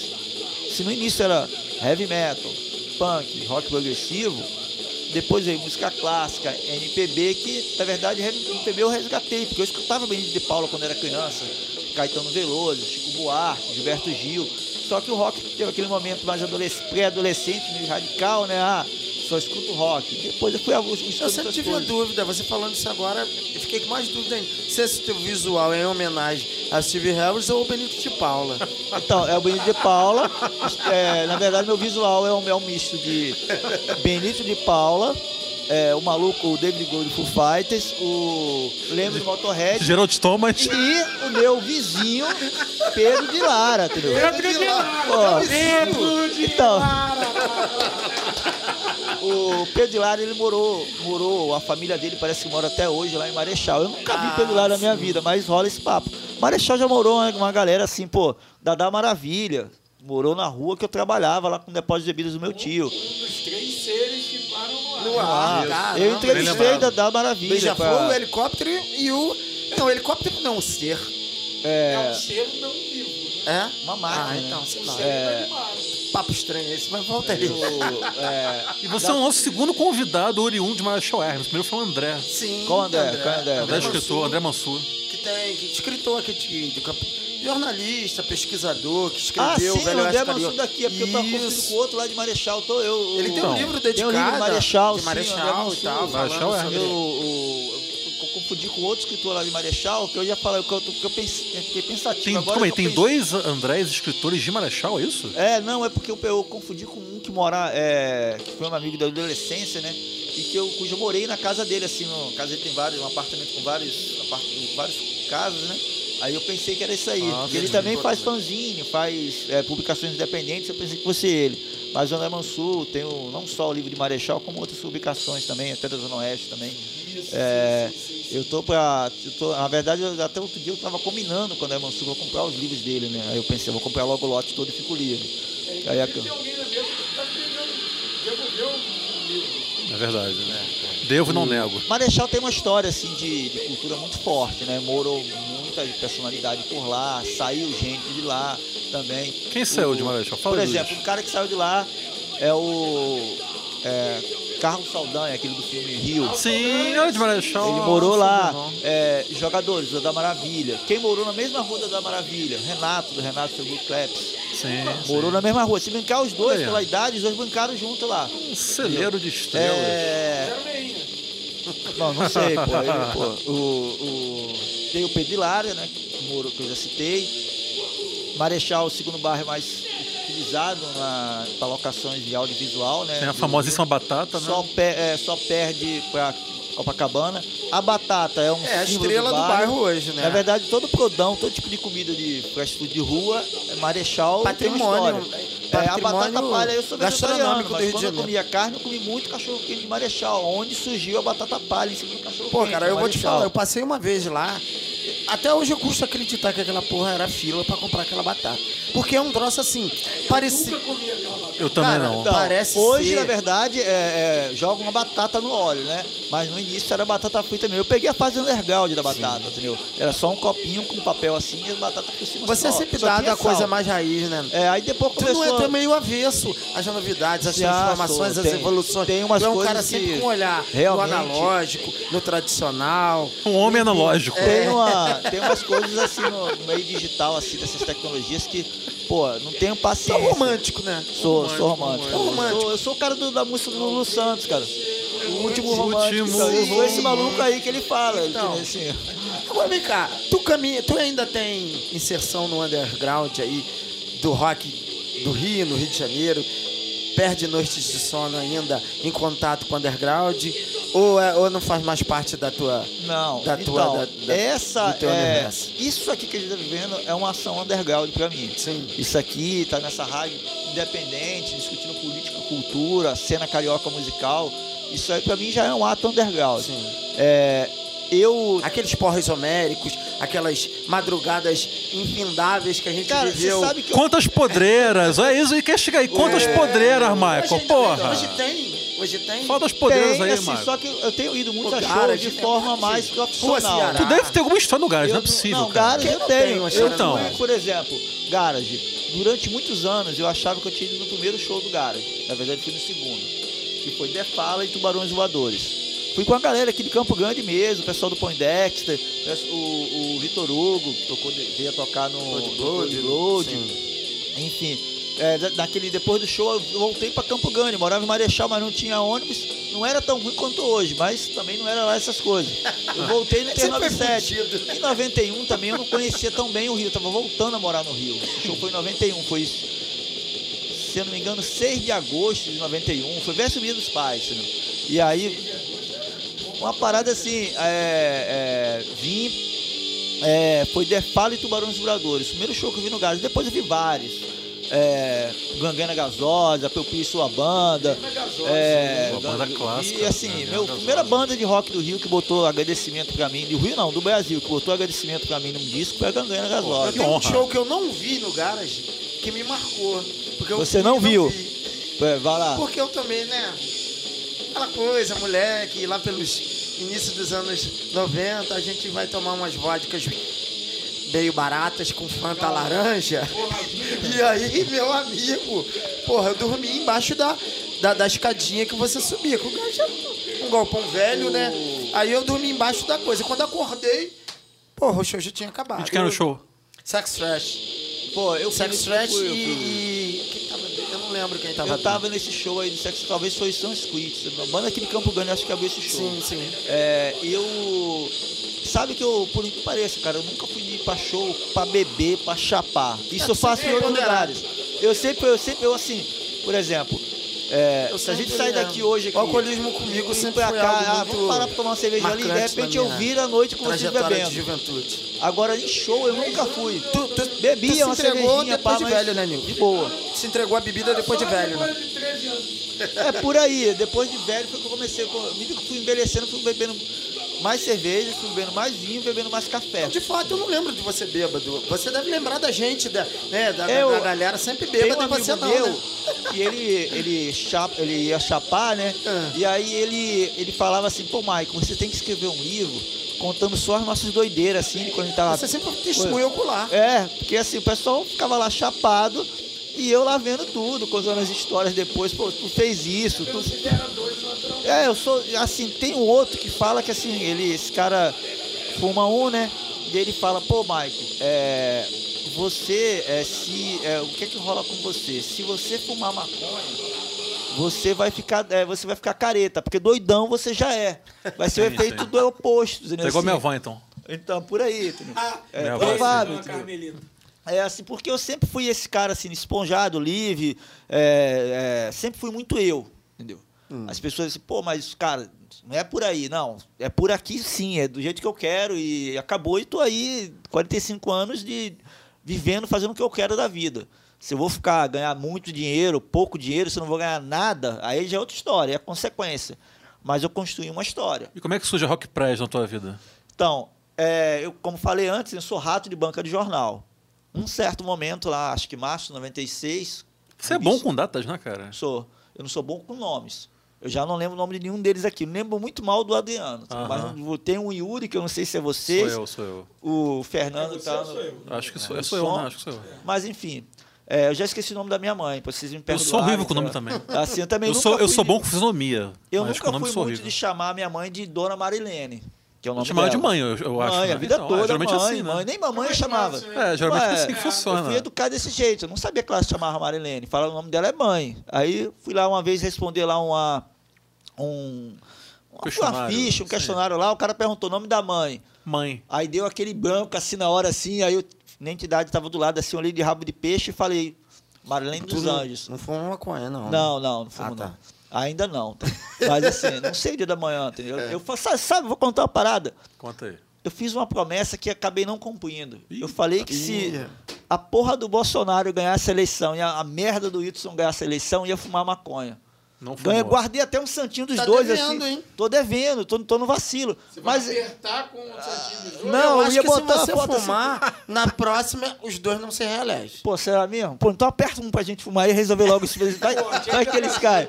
Enfim, é, aí acabou que... Bom, comecei a falar de maconha mesmo, por quê? Porque, tá vendo? Tá Tá vendo? peito. É, Melhor então. você não fumar mesmo. É, verdade. Pô, Que pior que eu... esqueceu da tua mãe, né? Não, então. Tu lembra da pergunta que eu te fiz ou não? Você perguntou, você falou que era o nome de bons de datas, né? Não, não, não, Rock não, não, Rock Como Rock chegou na tua vida? Eu cheguei... Não, você é livre, pode, vai, Então, cara, flutua, é, voa, A voa, Marcos, pergunta vai, vai. era, era é, você perguntou como é que o Rock Press chegou na minha vida. Sim. Eu, tava, eu era rato de banca, né? Lá, início de 96. Vamos ver onde vai chegar agora, tô curioso. Aí eu tô cara. lá, passando pela, pela banca lá de Marechal, que eu visito até hoje, e tava lá Rock Press pendurado na banca de jornal, ainda no formato tabloide. Uma revista, A né? revista, a revista formato, tava em formato jornal tabloide, né? Sim. Ela começou desse jeito. E aí eu olhei, pô, caramba, vou uma revista nova circulando, vou comprar. Aí, pô, de cara a revista falava de quadrinho, cinema, seriados, bandas de rock, né? Óbvio. É, tinha tudo aquilo que eu gostava dentro de- da cultura, né? Diferente de outras revistas que falavam também, é, falavam muito mais só de rock. Não davam espaço para um filme bacana, uma coisa mais alternativa. E o nosso BG parou aqui, o Força Macabra parou de tocar, mas daqui. Depois- e depois fala sobre o Força Macabra Isso. também, não esquece não. Aí é, rolou que eu comprei a revista e passei a ser leitor assíduo da revista, né? E veio o sonho, eu já era fotógrafo, comecei a estudar fotografia em 93, 92, e foi. Eu pensei, aí veio o sonho, né? Um dia eu vou fotografar para Rock Press. Um dia eu já pensava em fazer jornalismo. Pô, um dia, quem sabe, vou estar trabalhando lá na, Sim, na sim. Rock Press. E veio essa chance em, em 2001. Eu me tornei fotógrafo, da, é, comecei a estagiar na Rock Press, fazendo texto, fazendo, é, fotografando também vários shows. E foi assim, de 91 em diante, todo o, o nunca mais saí da Rock Press. Há dois anos, a minha edi- ex-editora né, e amiga. Você entrou em 91 pra Rock Press? Entrei em 91. 2001, desculpa. Ah, tá, tá. 2001. É, a- Essas, essa mudança de, de milênio é que às vezes me Não, é, confunde sim, um pouco. sim, acontece. Aí quando veio é, 2017, a minha é, editora e amiga, ex- ex-editora e amiga, ela me convidou. Ela falou que estava com alguns projetos, né, Ex-editora, ex-amiga, não, não, não. E amiga até hoje. Ela me perguntou, pô, Mike, olha só, você sempre vestiu nossa camisa. Você deve, entender que eu meio que quando visto a camisa é pra, é pra entrar em Você é um campo cara mesmo. entusiasta Isso. das coisas, né? E aí ela, você sempre vestiu a camisa da gente. Se Você vive a vida mal- intensamente, né? Isso, bem isso mesmo. Aí o, é, ela foi, falou, ó, você sempre vestiu a camisa. Se alguém falasse mal, você ia lá, brigava pela gente, não deixava. É, até dinheiro, se a gente precisasse, se pudesse chegar junto, você chegava junto também. Eu tô passando por outros, outros projetos, outras ideias, família. Você não quer assumir a Rock Press, não quer comprar a marca, fazer um, dar uma nova chance, oferecendo chance de oportunidade de estágio, de emprego para uma galera nova que está aí agora, assim como a gente fez com você.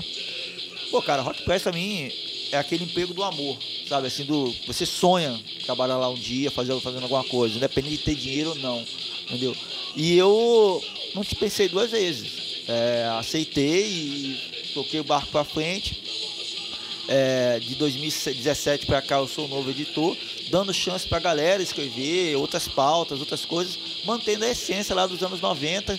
É, pra, foram 69 edições ó, que a Rock Press lançou impressa, depois ficou online. E assim, eu tento ao máximo ter aquela essência. Só que hoje é muito mais difícil de se trabalhar jornalismo cultural, musical no Brasil, se comparado àquela época.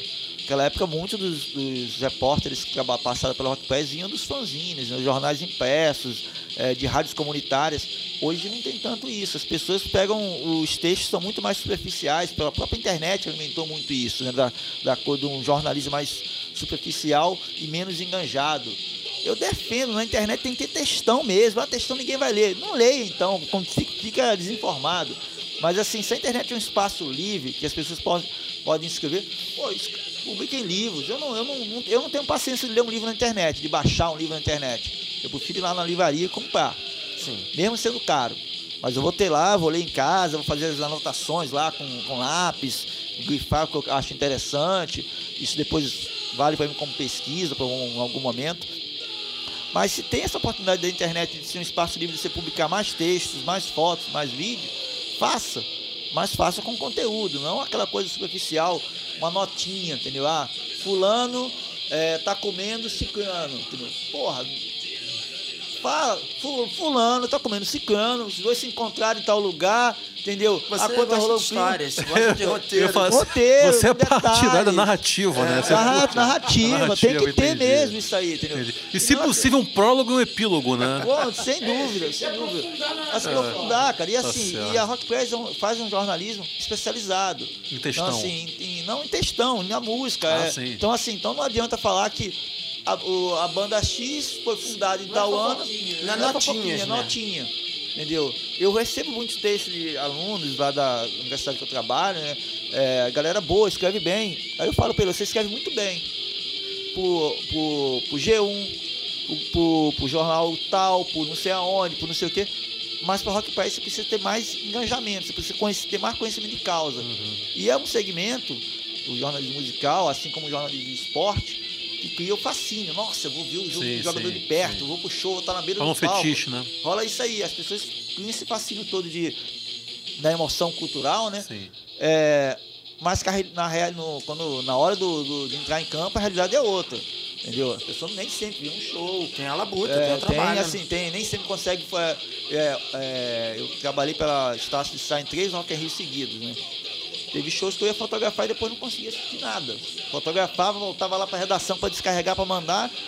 Antes do show acabar, a foto já estava rodando o mundo, é, sendo publicado em sites de, de, idiomas que eu nem sei o que, que era, que, de, coisa, lugares da Ásia, da África, que eu não conseguia identificar meio que país era aquilo. Depois, alguns até identifiquei. Que país é esse? Eu dizia. Bem isso. Russo, né? Entendeu? É, que eu vou tentar. Isso é, aí tá uma curiosidade, uma banda que eu não gosto. Legião Urbana comprei um livro ontem de uma amiga escritora, que é a discografia dela do Legião hum. Detalhada, pra ver se eu tomo vergonha na cara e passo a gostar. Ah, cara, você até hoje não gostou, acho difícil. É, difícil. Também não, até, tem tanta coisa que eu também não gostei, por mais que. Eu, pô, você deve saber, o Adriano deve saber que eu não sou fã do Ayrton Senna. Uhum. Como assim não é fã do Ayrton Senna? Pô, por, cara, por quê? Pô, fala, fala, um pouco aí sobre o Ayrton cara, Senna. Cara, é, é, o Ayrton Senna, assim, eu quando eu comecei. Mó playboy essa fase. Né? Um pouco seria reaça se tivesse vivo. Não, ele era é, malufista, ele era malufista. Ah. Aí, tá vendo? Seria reaça. Já tem um motivo, pronto. Eu era um cara malufista, era malufista. pronto. Mas, Tinha assim, um patriotismo o... bem piegas, negócio de. É Galvão Bueno é, ali. É, é. Quer ver o que acontece? Ele e o Galvão transaram. Eu é conheci. Eu ele e o Galvão transaram, com certeza. Eu conheci o Senna em 83. é? Antes dele ir pra Fórmula 1. Conheceu o Senna? Conheci na Sergipe, Fórmula 1. Ah, não, tá. pra TV, pô. Eu gostava muito mais do Piquet, o Piquet era mais maldito. Pô, Piquet é muito mais legal, pô. Eu era fã do Vascaíno doente, Piquet, pô. Piquet é muito mais legal, pô. Ninguém é perfeito também, né, cara? porrada com é, ninguém era perfeito. Vascaíno doente. Mas eu acho que o Senna também era vascaíno. Não, não. Meu pai falava isso. Corintiano. Não, mas aqui no Rio ele falava que era ah, Vasco. Aquela coisa. Mas enfim. Aí eu lembro que a Globo começou a fazer um lobby do Senna, assim, pô, é, ainda quando ele estava na Fórmula 3000, ele já tinha sido campeão antecipado, eu nunca questionei o talento dele. Sim, sim. É só uma questão de não querer ser fã. Uhum. Não, não tem obrigação de ser fã. Era só que você é flamenguista mundo... e sempre foi uma figura que buscou sempre a tangente e É. virou flamenguista. É. Porra, Flamengo é time tão fácil ser Flamengo.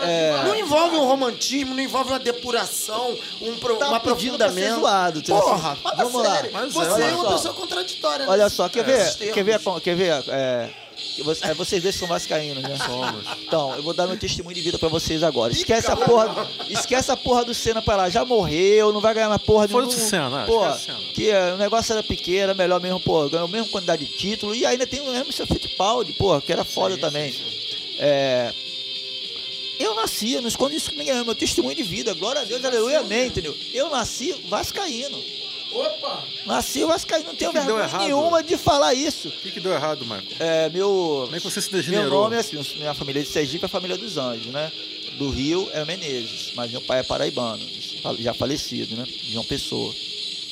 Fui morar em Sergipe, cheguei lá vascaíno. Aí, pô, comecei a jogar bola com meu primo, comecei a acompanhar mais futebol, passei a torcer pro Itabaiana, tudo. E aí meu primo me converteu, é, por isso que eu falo, Jesus, é, Jesus botou um anjo na minha vida, que foi meu primo, Maurício dos Anjos, ele foi, é, me Te converteu desviou? ao flamenguismo. Eu me tornei, assim, eu comecei a seguir o flamenguismo, é, o Flamengo tinha sido campeão brasileiro de 80. Nunca ouvi esse termo, Eu que flamenguismo. inventei, rapaz, tá patenteado essa porra, entendeu? O negócio é meu, entendeu? Pô, flamenguismo. Então, assim, a partir dali eu me libertei das drogas, né, das trevas, do, do- do- da escuridão, que era, que era ser Vasco, né? E passei a andar na luz. Sim. Se, passei a ser guiado pela luz rubro-negra, do, dos títulos, do A coisa. luz da Rede Globo, do Beto Marinho. Não, né? mas não foi, ó, aí que tá, não foi a Globo que fez. A Globo fez o Ayrton Senna, por isso que eu não, eu não eu o Flamengo de também, gostar. Não. Talvez a Rádio Globo, a Rádio Nacional, a Rádio Tupi. É, quem fez tenha o Flamengo feito foi- foi- As rádios. foi e o- não a TV Globo. E o José Roberto em quando eu 81, cheguei, né? Quando eu cheguei em Aracaju, sabe que horas a Globo entrava no ar? Que horas? 1980, 9 Diz horas da manhã. Eu não assistia esse Copa Amarelo. Era 9 horas da manhã, entendeu? É, depois ela pô, padronizou, começou a chegar, começar mais cedo, mas naquele tempo lá só tinha a Globo e a Bandeirantes. Depois a Bandeirantes saiu, veio o SBT. Uhum. É, a- assim, as pessoas lá torciam pro Flamengo, Vasco, Botafogo, Fluminense e o Santos Por causa do Pelé, né? por conta do Pelé e porque o Santos mandou muitos jogos aqui no Maracanã, porque a Federação São Paulo encancava com eles e não, e não tinha suporte para jogar lá na Vila Belmiro. Então jogava no Maracanã. O Santos uma- foi bimundial jogando no Maracanã. Então, aí assim, esses jogos passavam nas rádios do, do Brasil todo.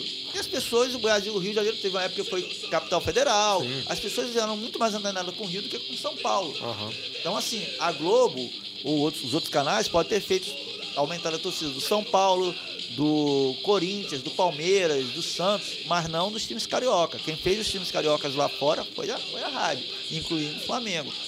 Quando eu cheguei em Sergipe, vinha um ou outro que conhecia o Bangu, o América. Eu vi, um, eu vi um título do Flamengo, eu tava em João Pessoa. Tinha mais flamenguista comemorando do que se eu estivesse aqui no Rio de Janeiro. Ah, Lá em Itabaiana, quando o Flamengo foi campeão em cima do Vasco da Copa do Brasil, acho que foi aquele que o Renato Gaúcho saiu empurrando Não, não o jogador. não vamos falar dessas coisas. Eu tava né? conversando com essa menina lá que eu falei agora há pouco da discussão lá, do coisa. Ela tá falando comigo no MSN, daqui a pouco ela sumiu. Saudoso MSN. Meia hora depois ela aparece, desculpa, Mike, eu fui aqui na porta da minha casa que passou uma carreata de flamenguista. Onde de Meia isso? hora. Em Itabaiana. Itabaiana. Meia hora de carreata do Flamengo passando lá. Eu tenho um primo lá em- falecido. Nordeste é muito flamenguista. Não, Nordeste É, muito. te- O apelido dele era Testa Flamenguista. Ele faleceu tem dois anos. O presidente- o vice-presidente do Flamengo mandou um diploma lá, um negócio pra família dele em homenagem. Ele era flamenguista doente na cidade. Carro de som lá no velório dele. Ele tocou... Não, na verdade eu me expressei mal. Na verdade não existe flamenguista doente. Agora eu dei mole mesmo. Flamenguista, todos, todos eles são saudáveis. Doentes são os outros. Essa parte a gente vai editar. Não, por, por falar em Flamengo, fala aí do Força Macabra. Por falar em Flamengo, é, conta aí do Então, Força cara, Macabra. é, quem acompanha heavy metal independente, rock pesado independente, sabe que lá na Finlândia existe uma banda de heavy metal, de, de rock pesado, né? Inspirada nas bandas de rock pesado do Brasil. A influência deles é Rato de Porão, Olho Seco, Dorsal Atlântico, Overdose, Taurus, Extermínio, uma série de bandas dos anos 80 que tinham uma característica do Brasil é, e que correram o mundo dentro de troca de fitinha cassete, de disco de vinil, foram rodando a ponto de chegar lá na Finlândia. E eles gostaram tanto dessa, dessa, dessa, desse estilo, dessa pegada brasileira de misturar hardcore, metal e punk, que pensaram, ah, vamos fazer uma banda aqui na Finlândia cantando em português. E com isso eles já foram percorrer o mundo inteiro, Japão, é, Estados Unidos, América do Sul, é, Europa, cantando em português. Músicas assim, eu tô com um CD Caveira da Força, que é um dos mais populares deles, com os temas das músicas Desejo do Poder, Agonia Final, Sarcófago Nuclear, é, Suicídio 89. O, a banda, os, os temas são totalmente inspirados na, assim, na, na questão de guerras, de, de lutas, e tudo cantado em português. Eles aprenderam a falar português por conta do nosso rock pesado. Não foi Legião, não foi Titãs, não foi Paralama, não foi é, Los Hermanos, não foi. Foi Ratos de Porão, foi Dorsal, foi Olho Seco.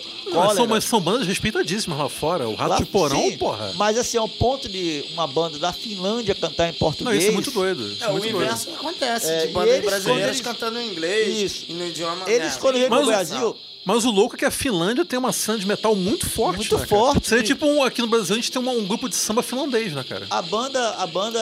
É, é... Boa, boa. A banda do. Analogia. Lá da. As bandas da Finlândia, como Ratus é, e outras mais, de hardcore e punk, inspiraram muito a banda brasileira a, a surgir aqui no, no, no, pela cidade do Brasil. Uhum. E essas bandas acabaram influenciando o, uma troca, o, né? Uma troca, a, o Força Macabra. É, dando um spoiler do meu site, a da Rock Press, é, nas próximas semanas, nos próximos dias, na verdade, tem uma entrevistão com Força Macabra, nas páginas psicodélicas. É, São mais de 25 perguntas, com perguntas, inclusive, de convidados. Mais de 25 perguntas? Por aí, é uma entrevistão Pô, mesmo. É, foi páginas é, é, psicodélicas, é nossas páginas negras, nossas páginas amarelas, só que são páginas psicodélicas, né? E aí eu sempre convido algumas personalidades da, da cultura para fazer perguntas. Então tem assim? pergunta do Carlos Lopes, do, do Carlos Lopes do, do, do, do Atlântica, do Silvio da Carne Eu tomei cerveja com o Carlos Lopes ah, é? lugares. Pô, aí, Moquione. Sim, sim. Eu já, eu já comi açaí com ele. Então. É. Pô, mas açaí... Pô, então...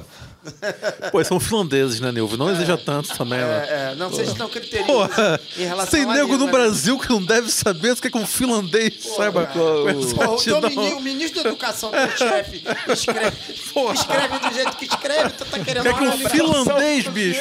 Porra. E esse cara são super gente boa, super humilde, assim, eles é é, o primeiro contato que eu tive com ele, o cara tava sentado assim no batente, assim, numa. Eles vivem aqui? Não, eles é, já vieram tocar aqui. Ah, tá. É, eles vieram ah, de 2002 para cá, eles vieram três, três turnês pelo Brasil. Sim. Eles fazem show por várias cidades, né? E aí no Rio, eu fui nos três shows que teve aqui. Ele, eu lembro que ele. A primeira vez o baterista estava sentado assim no chão, assim, lá do, da, do camarim, né? E aí o, o produtor do show veio, foi me apresentar. Ó, esse aqui é o Maico Menezes, da, da Rock Press. Ele, quando olhou para mim, ele levantou do. E o Rock Press apertou minha mão. Eu me senti um ídolo do rock. O cara era músico, tinha banda, estava no Brasil tocando. Ele levantou para me cumprimentar. Mas por quê? A Rock Press foi a primeira revista a falar deles. Ainda quando eles estavam na Citinha Demo. E aí, pô, que banda é essa que toca e canta em português? Que já circulava pelo Brasil dentro da, dos, dos fanzines, das coisas mais independentes, né? E a Rock Press, como revista, teve faro de fazer a matéria. E depois disso saiu matéria de todas as outras revistas de rock pesado do Brasil. E esse ano teve até Globo Repórter na Finlândia e eles foram entrevistados, né? Com o vocalista falando, dando entrevista em português lá, falando. Foi até engraçado. Mas pelo que eu entendi, vocês vão ler na entrevista, povo da Finlândia não gostou muito da edição do Globo Repórter, né? que já foi um bom programa. Agora, tu falou, né, que tu cobriu três Rock in Rio pela pela pela pela Estácio pela Estácio. Tem, o próximo tá na agulha para cobrir? Então, foram três Rock in Rio pela Estácio, o 2017 pela Rock Press e agora tá na agulha. Agora fala pela Rock de E o glamour, o glamour de estar tá no meio das estrelas e tal, tu tem essa convivência, mas tu falou que às vezes pensa-se que tem o glamour, mas na verdade é trabalho, é labura. Eu imaginei é. o Michael Menezes ao lado do Bruno de Luca. Cara, é... é Titi Miller. Michael Menezes, Titi Miller não. e, tem, mas assim, tem, a, tem assim, o, no início, assim, quando você está começando, até hoje ainda rola um pouco disso, daquela fascinação, nossa, pô, conheci ouvindo a música desse cara, conheci. Esse domingo agora eu tava conversando com o Hildon, cara. Pô, é, super gente boa, super tranquilo. E, mas assim, em termos dos grandes festivais, tem aquela. É, pô, o Rock in Rio é um mega evento, né? Mega cara? evento, sim. a nível de mundial. Esse é currículo que eu carrego pra vida toda. Mas chega um momento também na vida assim que você vê que os caras, seus ídolos do rock, têm dois braços, duas pernas, um nariz, uma boca, é cabeludo ou não, entendeu? É um ser humano igual a você. Só que ele tem um talento para produzir aquela música que te, vai continuar te inspirando, te inspira, ou não, entendeu? Ou tem aquele, aquele artista que você não é fã, mas o cara é super gente boa. Você vai se acostumando um pouco com isso. É claro, tem aquelas pessoas que você sempre vai ter aquela admiração, por, acaba se tornando amigo. Alguns dos músicos, meus ídolos, eu já falo, ah, pô, o cara não é mais meu ídolo, é meu amigo. Entendeu? Tem aqueles que continuam ídolos e vão Quem, continuar. quem se tornou teu amigo? O próprio Carlos Lopes, da Dossal. Eu sempre, a gente sempre troca ideia, sempre, pô, é, a gente conversa coisas pessoais, meio assim, pô, né? é, meu pai faleceu, o Carlos Lopes mandou e-mail pra mim. Assim, ele, ele ficou sabendo, ele, pô, é, foi quando tava criando a Paraíba Records, estava saindo o primeiro disquinho, aí ele, pô, Maico, parabéns aí, pô, seu pai faleceu, mas você teve é, a iniciativa de estar lançando um disco, entendeu? É, algo que eu fiz quando a mãe dele faleceu também, ele também teve, mas ele já estava na estrada, né, como músico, gravando com Dossal, com Mustang, com a Usina Leblon, são as bandas principais que ele teve, e ele, é, e ele me mandou e-mail com isso. O pessoal do Confronto, com a banda aqui do Rio também, é, ele mandou um recado para uma amiga nossa, a Daisy, lá no velório, manda um abraço para ele, entendeu? Assim, pô, o Michael, é, por conta dessa minha convivência dentro do underground, né? Assim, de- Agora, a figura, figura do mainstream teve frustração com alguém, decepção pela, pela personalidade, ou alguém que, que te marcou por ser uma pessoa que você, para além da admiração do talento, você viu que é uma pessoa gente boa, tem esses dois, esses dois extremos. É, eu tive muito isso? mais contato com o pessoal nacional, né? Sim. Com os brasileiros. Mas eu já vi, por exemplo, uma foto que tu tem, que tu ostenta ela com o Leme Kilmer do, do, Isso. do, do, do, a do, do Leme, Motorhead, a do Leme, assim, foi meio que aquela coisa assim, de de fã. de fã, um pouco de fã, mas assim, de um lado também numa possibilidade de uma entrevista com o Motorhead. Sim. Só que o repórter que ia fazer a entrevista ficou no meio do, do, do, lá- do acesso ao camarim e eu passei. Por pura malandragem de fotógrafo mesmo, assim, de, de colar lá com as tietes, ficou entrando, o cara, não, esse aqui é fã mesmo, ele não quer ficar. Ele é fã, ele conhece, é trabalhador, a segurança acabou deixando passar. É, foi, foi louco naquele dia porque era Fundição Progresso, tinha lá um monte de tiete. Aí uma delas. As grupos, né? as grupos- adorava e aí teve uma situação assim que uma delas, a mais oferecida de todas, com todo respeito às mulheres, tinha uma dessas aí. Ela chegou, ela, é, o segurança falou, só pode entrar quem está com a- o adesivo, né, que era a nossa identificação profissional ou de convidado, é, da cor azul. Aí o cara, "Ah, a minha, a menina, né? E a minha é roxa, entendeu? E aí, logo em seguida, não, não, não, é azul mesmo. Aí o segurança, ué, mudou de cor, minha filha? Aí eu, aí eu lá de trás, não, era daltônica. entendeu? A mulher virou pra mim, vá se fuder, porque eu não tô falando com você. Aí nessa hora, eu, pô, tomei um toco bonito, conheci a mulher, fui brincar assim com ela. As outras meninas estavam lá em volta, e que metida, doida pra dar buceta pro Leme, tá aí tirando essa marra toda. Só que acabou que ela entrou lá na mesma hora, cagou pra todo mundo e entrou. Beleza. Depois vai, entra um, sai outro. Eu acabei entrando depois de uns 40 minutos lá de conversa, de bate-papo com a, com a galera, com os próprios segurança. Havia a possibilidade, o pessoal do Motorhead, em especial o Leme, queria ir pra rua Ceará. Hum, Só que pé- a segurança, a segurança produção não queria levar com medo de arrumar confusão e tudo mais. E até ficaram citando uma outra banda que não lembro agora quem foi, que pediu para ir para um baile funk. E o baile funk era, era um lugar seguro. A rua Ceará, que no meio de um monte de fã, não. Entendeu? Pô, tem o Heavy Dust lá na rua Ceará. Então, era, é, eles queriam a referência que não, vamos pra Rua Ceará, porque tem tudo que o Motorhead moto, é, tiete, álcool, tinha É tudo, era o lugar, entendeu? As meninas. As meninas, Ceará. enfim. Tinha uma essência Motorhead muito forte na Rua Ceará, né? Aí rolou que eu entrei no camarim, é, era, um, era um camarim para cada músico, né? O guitarrista tava com a tal menina que entrou na frente lá. E o que que tinha colado na porta do camarim? Em inglês lá, escrito lá. Bata na porta se quiser chupar meu pau. Eu fiz a foto lá do, do aviso, né? Ah, ela deve ter. Tava lá ela lá. A porta. Detalhe que a mulher, era, com todo respeito, também era muito feinha, entendeu? Assim. Do lado tava o camarim do Batera, que hoje toca no Scorpions, vai tocar no Rock in Rio, que aliás foi, foi anunciado que o isso, que o Scorpions vai fazer o show de encerramento do, do Rock in Rio, não vai ser o Iron Maiden. Tá certo? É uma coisa que tá sendo Justo, publicada hoje no já Rock virou Press. arroz de festa no Rock in Rio. Aí pô. vamos lá, rolou que no outro camarim um pouco maior tava o Leme. Hum. Quebrou toda aquela visão que a gente tem de ídolo do rock, camarim quebrado, tudo sujo, um monte de, de mulher nua, drogas. Porra nenhuma. O Leme tava. De O... toalha branca enrolada. Não, tava lá com a cabeça? visual, cabeça, o casaco de couro, tomando um uísquezinho, na moral, sem bebedeira, sem nada. Eu fui lá falar com ele. Aí mostrei as fotos da, que eu tinha feito do show, falei que eu era da Rock Press, tudo. Ele assinou a camisa da Rock Press lá do lado. Até então ainda não tinha caído a ficha que era o Leme. Aí eu, pô, Leme, uma foto, não sei o quê.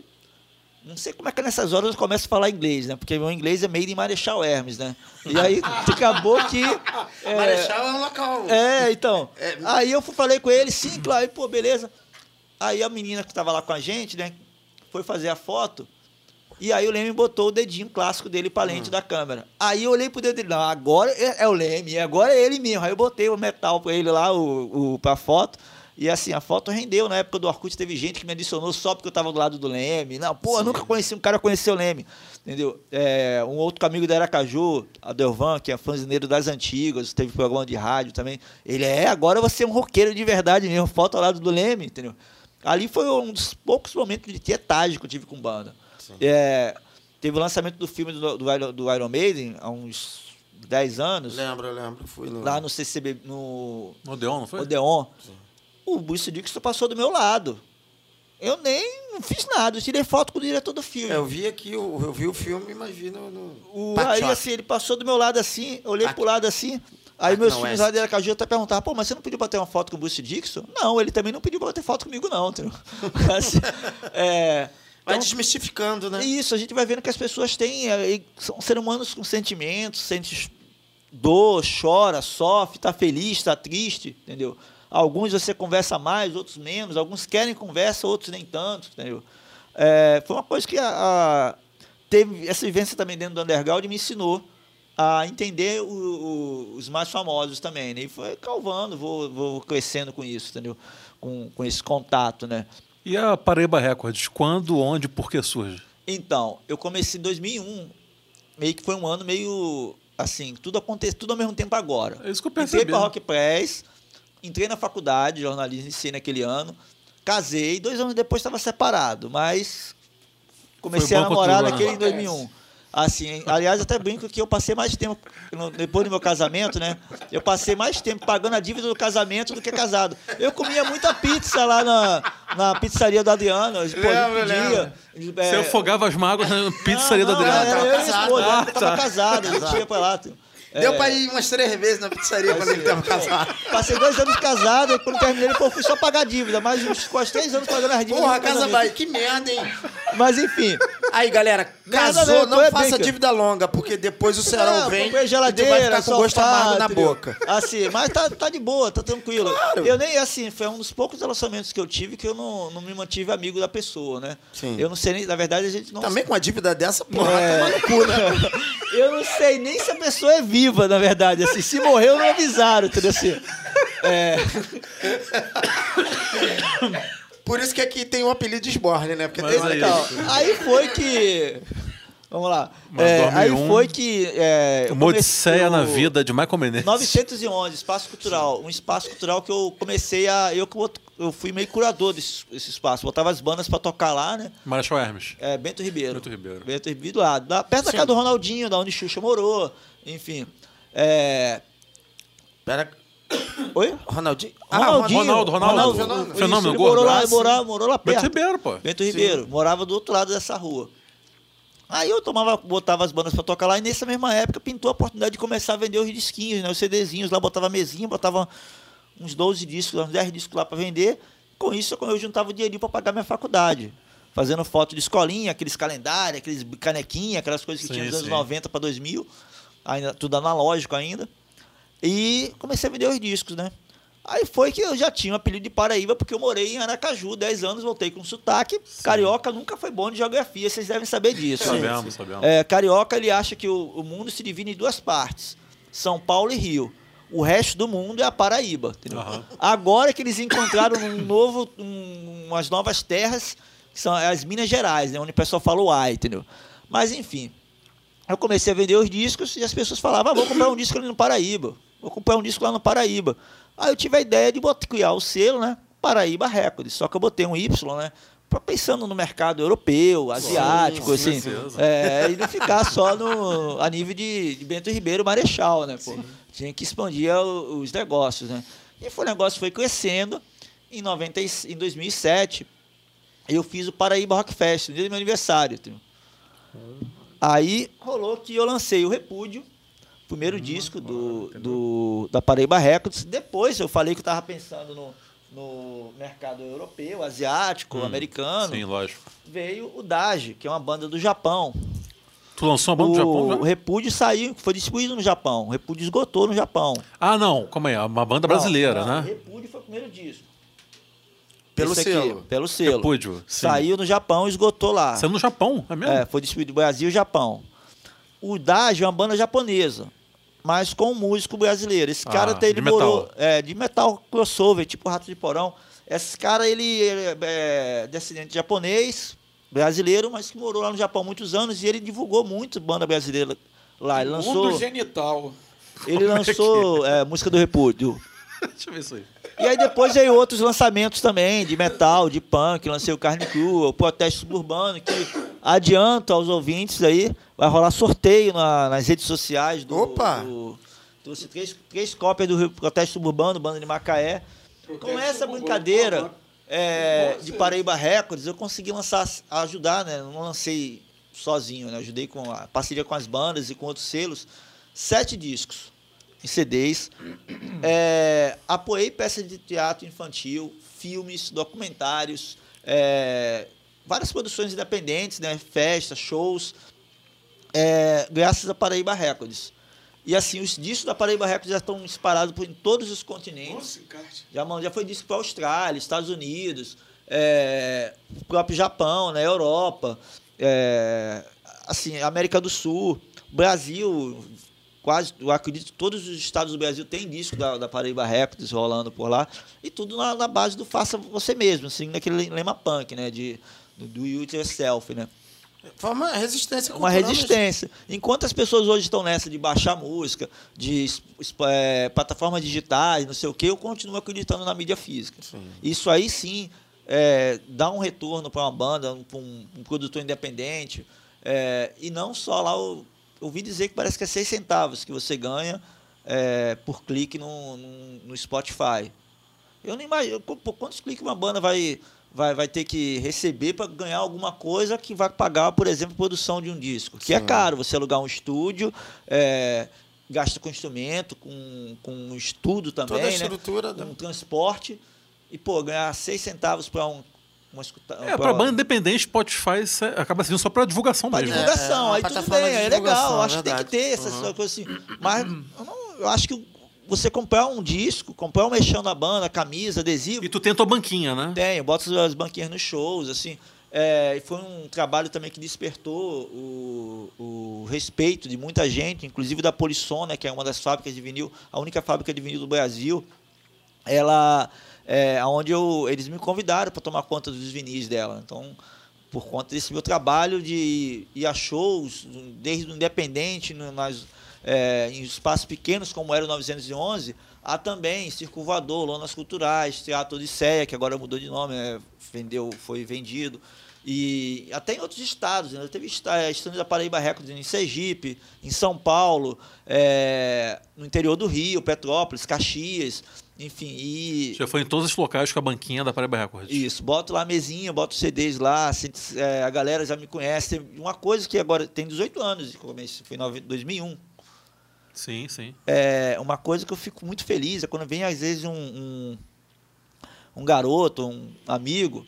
Pô, Maico, o primeiro disco que eu comprei com, com, contigo foi o. o é, primeiro disco da minha vida eu comprei com você. Isso não tem preço. Sim. Imagina você. Tu tá pô, iniciando. Adriano, imagina você, um aluno seu, chega para você e fala, pô, foi meu primeiro professor. Sim. Isso não tem preço. Entendi. Sim, sim. sim, você sim. comprar um disco, você vender um disco para um cara que você nem conhece, daqui a alguns anos, não, o primeiro disco que eu comprei foi com Paraíba, entendeu? É. Pô, vinil, CD, o que seja, entendeu? Isso aí, é, para mim, vale muito mais até do que o próprio próprio dinheiro que eu recebo vendendo um disco, entendeu? Agora, tu tem. A gente sabe que né, o programa da gente tem sempre uma pegada do. No início, né? Fica muito Pegar evidente onde? a gente. Não, aqui pegar sobre a questão política. o que tu.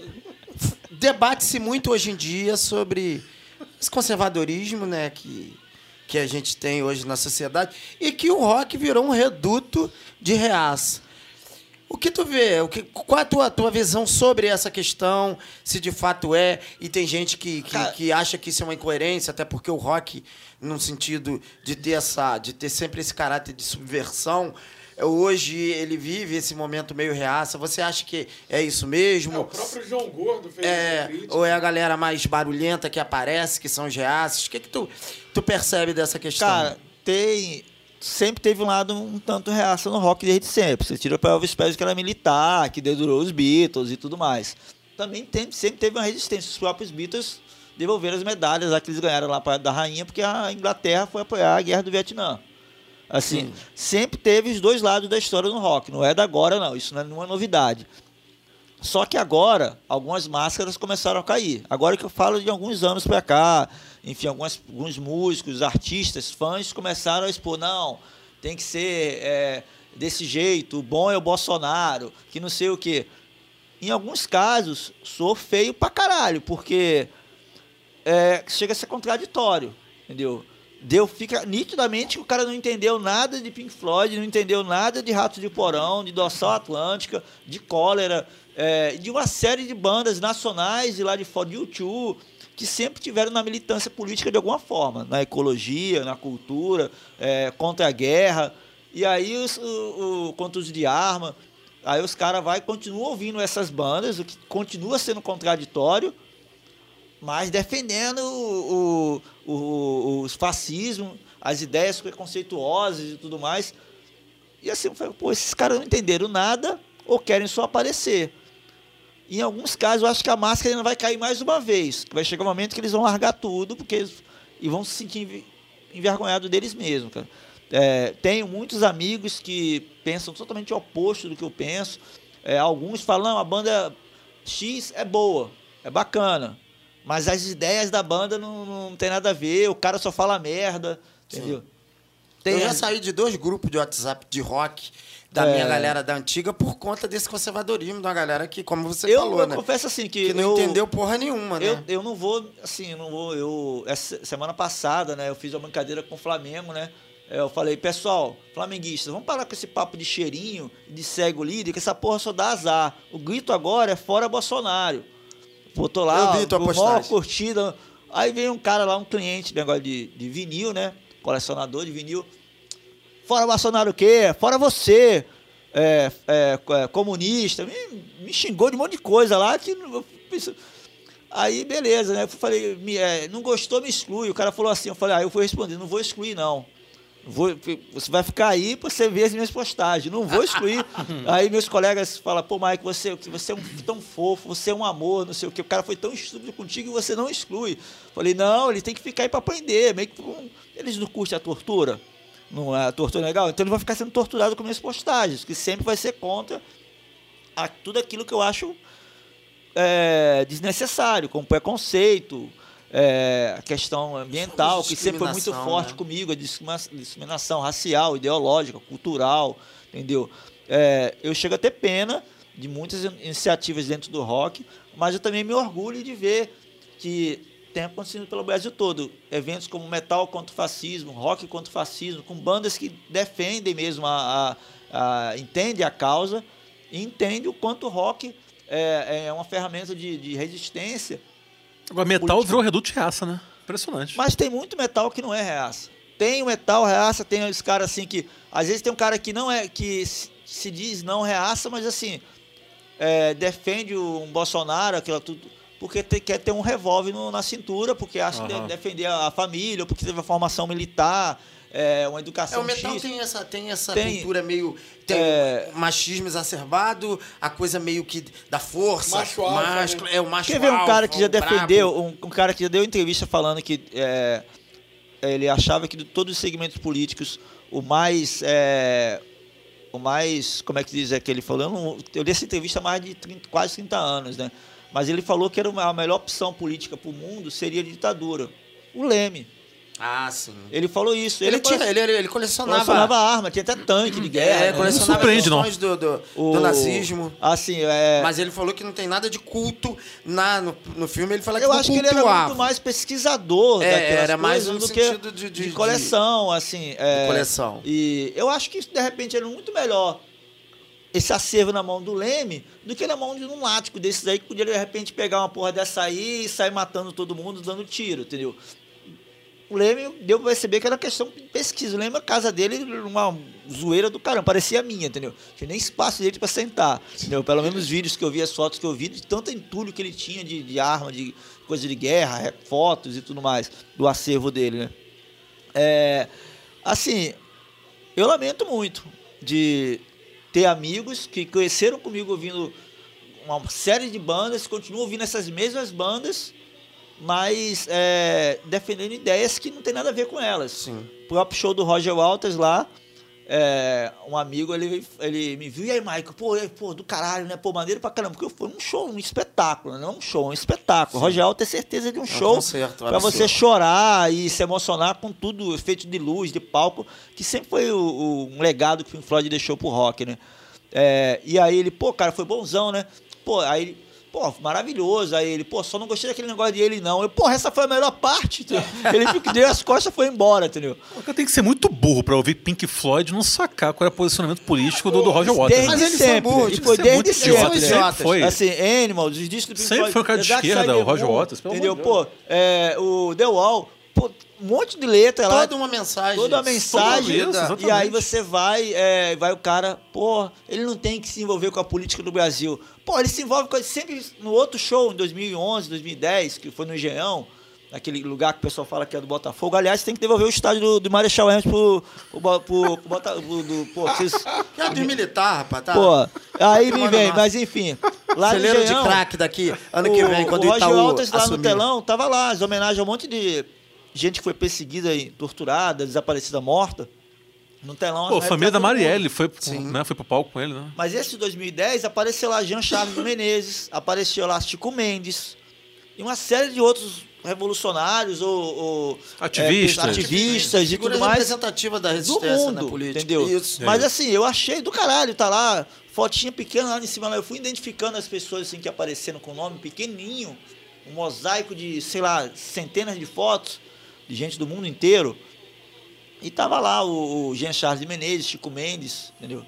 Então mostra a preocupação dele com as causas do, do mundo e, e do Brasil também.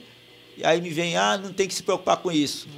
Pô, tem que se preocupar sim com, com essas questões políticas de todo mundo. E a gente também tem que ter esse, essa, esse, é, essa preocupação e respeito por ele. A arte cumpre Entendeu? A arte tem que cumprir. de politizar e é Entendeu? importante. É, e esse é o perigo desse momento que, tá, é, que, que a política brasileira está implantando, né? De calar manifestações artísticas como cinema, como literatura, como música, como um monte de coisa, porque eles vão acabar. É a censura voltando, Vai né? a censura voltando aos poucos. Não vai ter como censurar como foi feito em outras épocas, mas eles vão. A Quando chegar até a podosfera, a gente tá fudido. Aí assim, vão calar aos poucos e vai chegar um momento que as- Pode ser o que povo vai ficar sem, sem tanta você fique referência. né? marcado pelo fato de ter participado do, do Trincheiras, hein? Então. E em breve pode ser um, Olha um, aí. um- Registro, um tá vendo aí?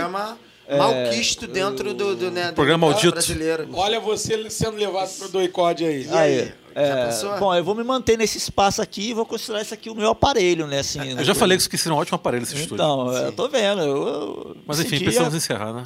Entendeu? Então, o Michael Isso Menezes. não vai se encerrar, isso aqui tá, isso aqui tá Isso eternizado. aqui é o começo, isso aqui é, Então, isso aqui é só o é, começo. é, a resistência, ela não. não Michael, não muito obrigado e fale aí algo que você quis dizer durante o programa e não conseguiu. Vai, manda Bom, bala. vamos lá. É, bom, não pode falar do Flamengo, né, cara? É, já Chega Bom, Flamengo, olha só. Chega de Flamengo. É, galera, é, eu trouxe aí, eu não posso falar do Flamengo, mas eu posso sacanear meus amigos, porque eu trouxe o hino do Campo Gani para tocar aqui na rádio, e o Campo Gani foi o primeiro time carioca campeão da Série B do Brasileiro. Sim, Até taça de nisso prata. o Vasco foi vice e o Botafogo foi, coitado, foi ganhar esse título outro dia, entendeu? A porra do meu Flamengo nem tem a Série B, entendeu? Ah, Todo título é título. você né? sabia que eu, eu, como flamenguista, eu desejo que o Flamengo seja rebaixado. Nunca escondi isso. Mas eu, eu não quero que ele seja rebaixado como vocês foram por mérito. Vocês buscaram isso, o rebaixamento. Não, eu quero que seja, o Flamengo seja rebaixado por punição. Abandone o campeonato. Não, não vou disputar o brasileiro. Aí cai pra quarta divisão. Cara, vai voltar ganhando tudo, estádios lotados, Sim. Flamengo e não Nacional de portuguesa, Pô, Não vai nada, é. não. E assim, mas cara, vamos lá, falando sério agora, é, foi uma honra participar aqui com vocês. Eu já escutava o programa de vocês, o Adriano sempre me, me- me falava é, discussões sobre cinema, sobre cultura, política.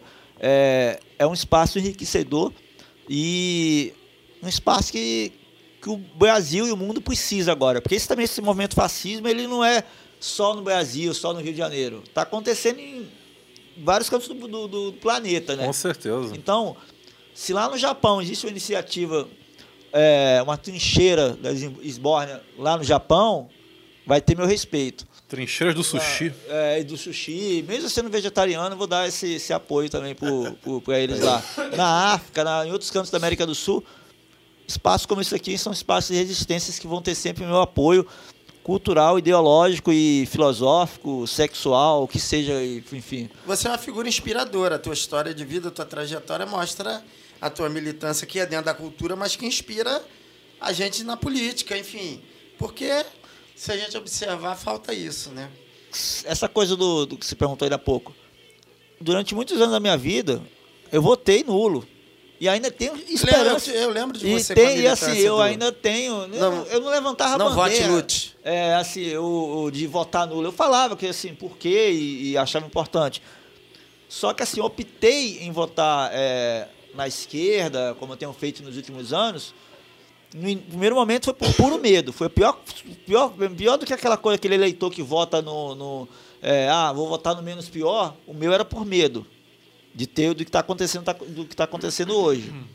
Assim, mas o medo também me alimentou uma esperança, uma coragem.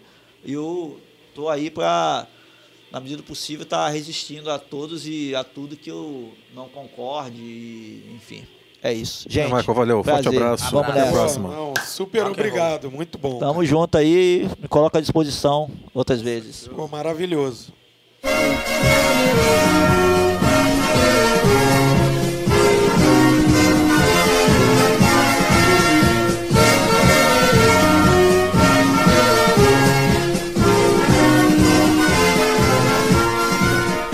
Campo Grande, fabuloso Campo Grande, grande também é o teu valor, representante da zona rural, cabal denodado empreendedor, em tantas outras placas tens vitória, és detentor de títulos e glórias, Campo Grande, Campo Grande, campeão desde os tempos de amador.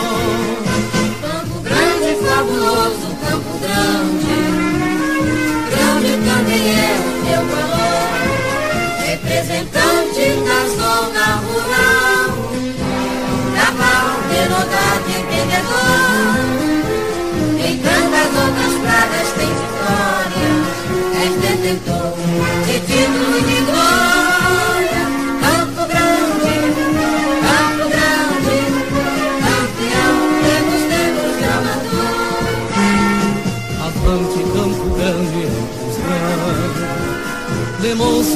Tua fibra, teu pulmão Caracol da torcida Que grita, aplaude vibra Idolatra seus atletas com fervor. Em tantas outras plagas tens vitória És detentor de títulos e glórias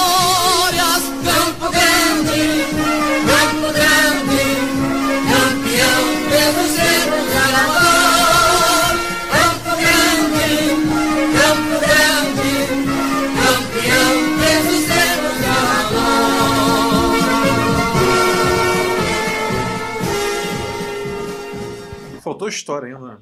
Pô, muitas. Eu ia te perguntar do dia que você veio andando da- do Novo Rio até aqui, cara. Pô, eu pensei que você, eu pensei que a gente sabia dessa história. Ah, mas. O Adriano aqui, é falou. aqui rolou tudo, não.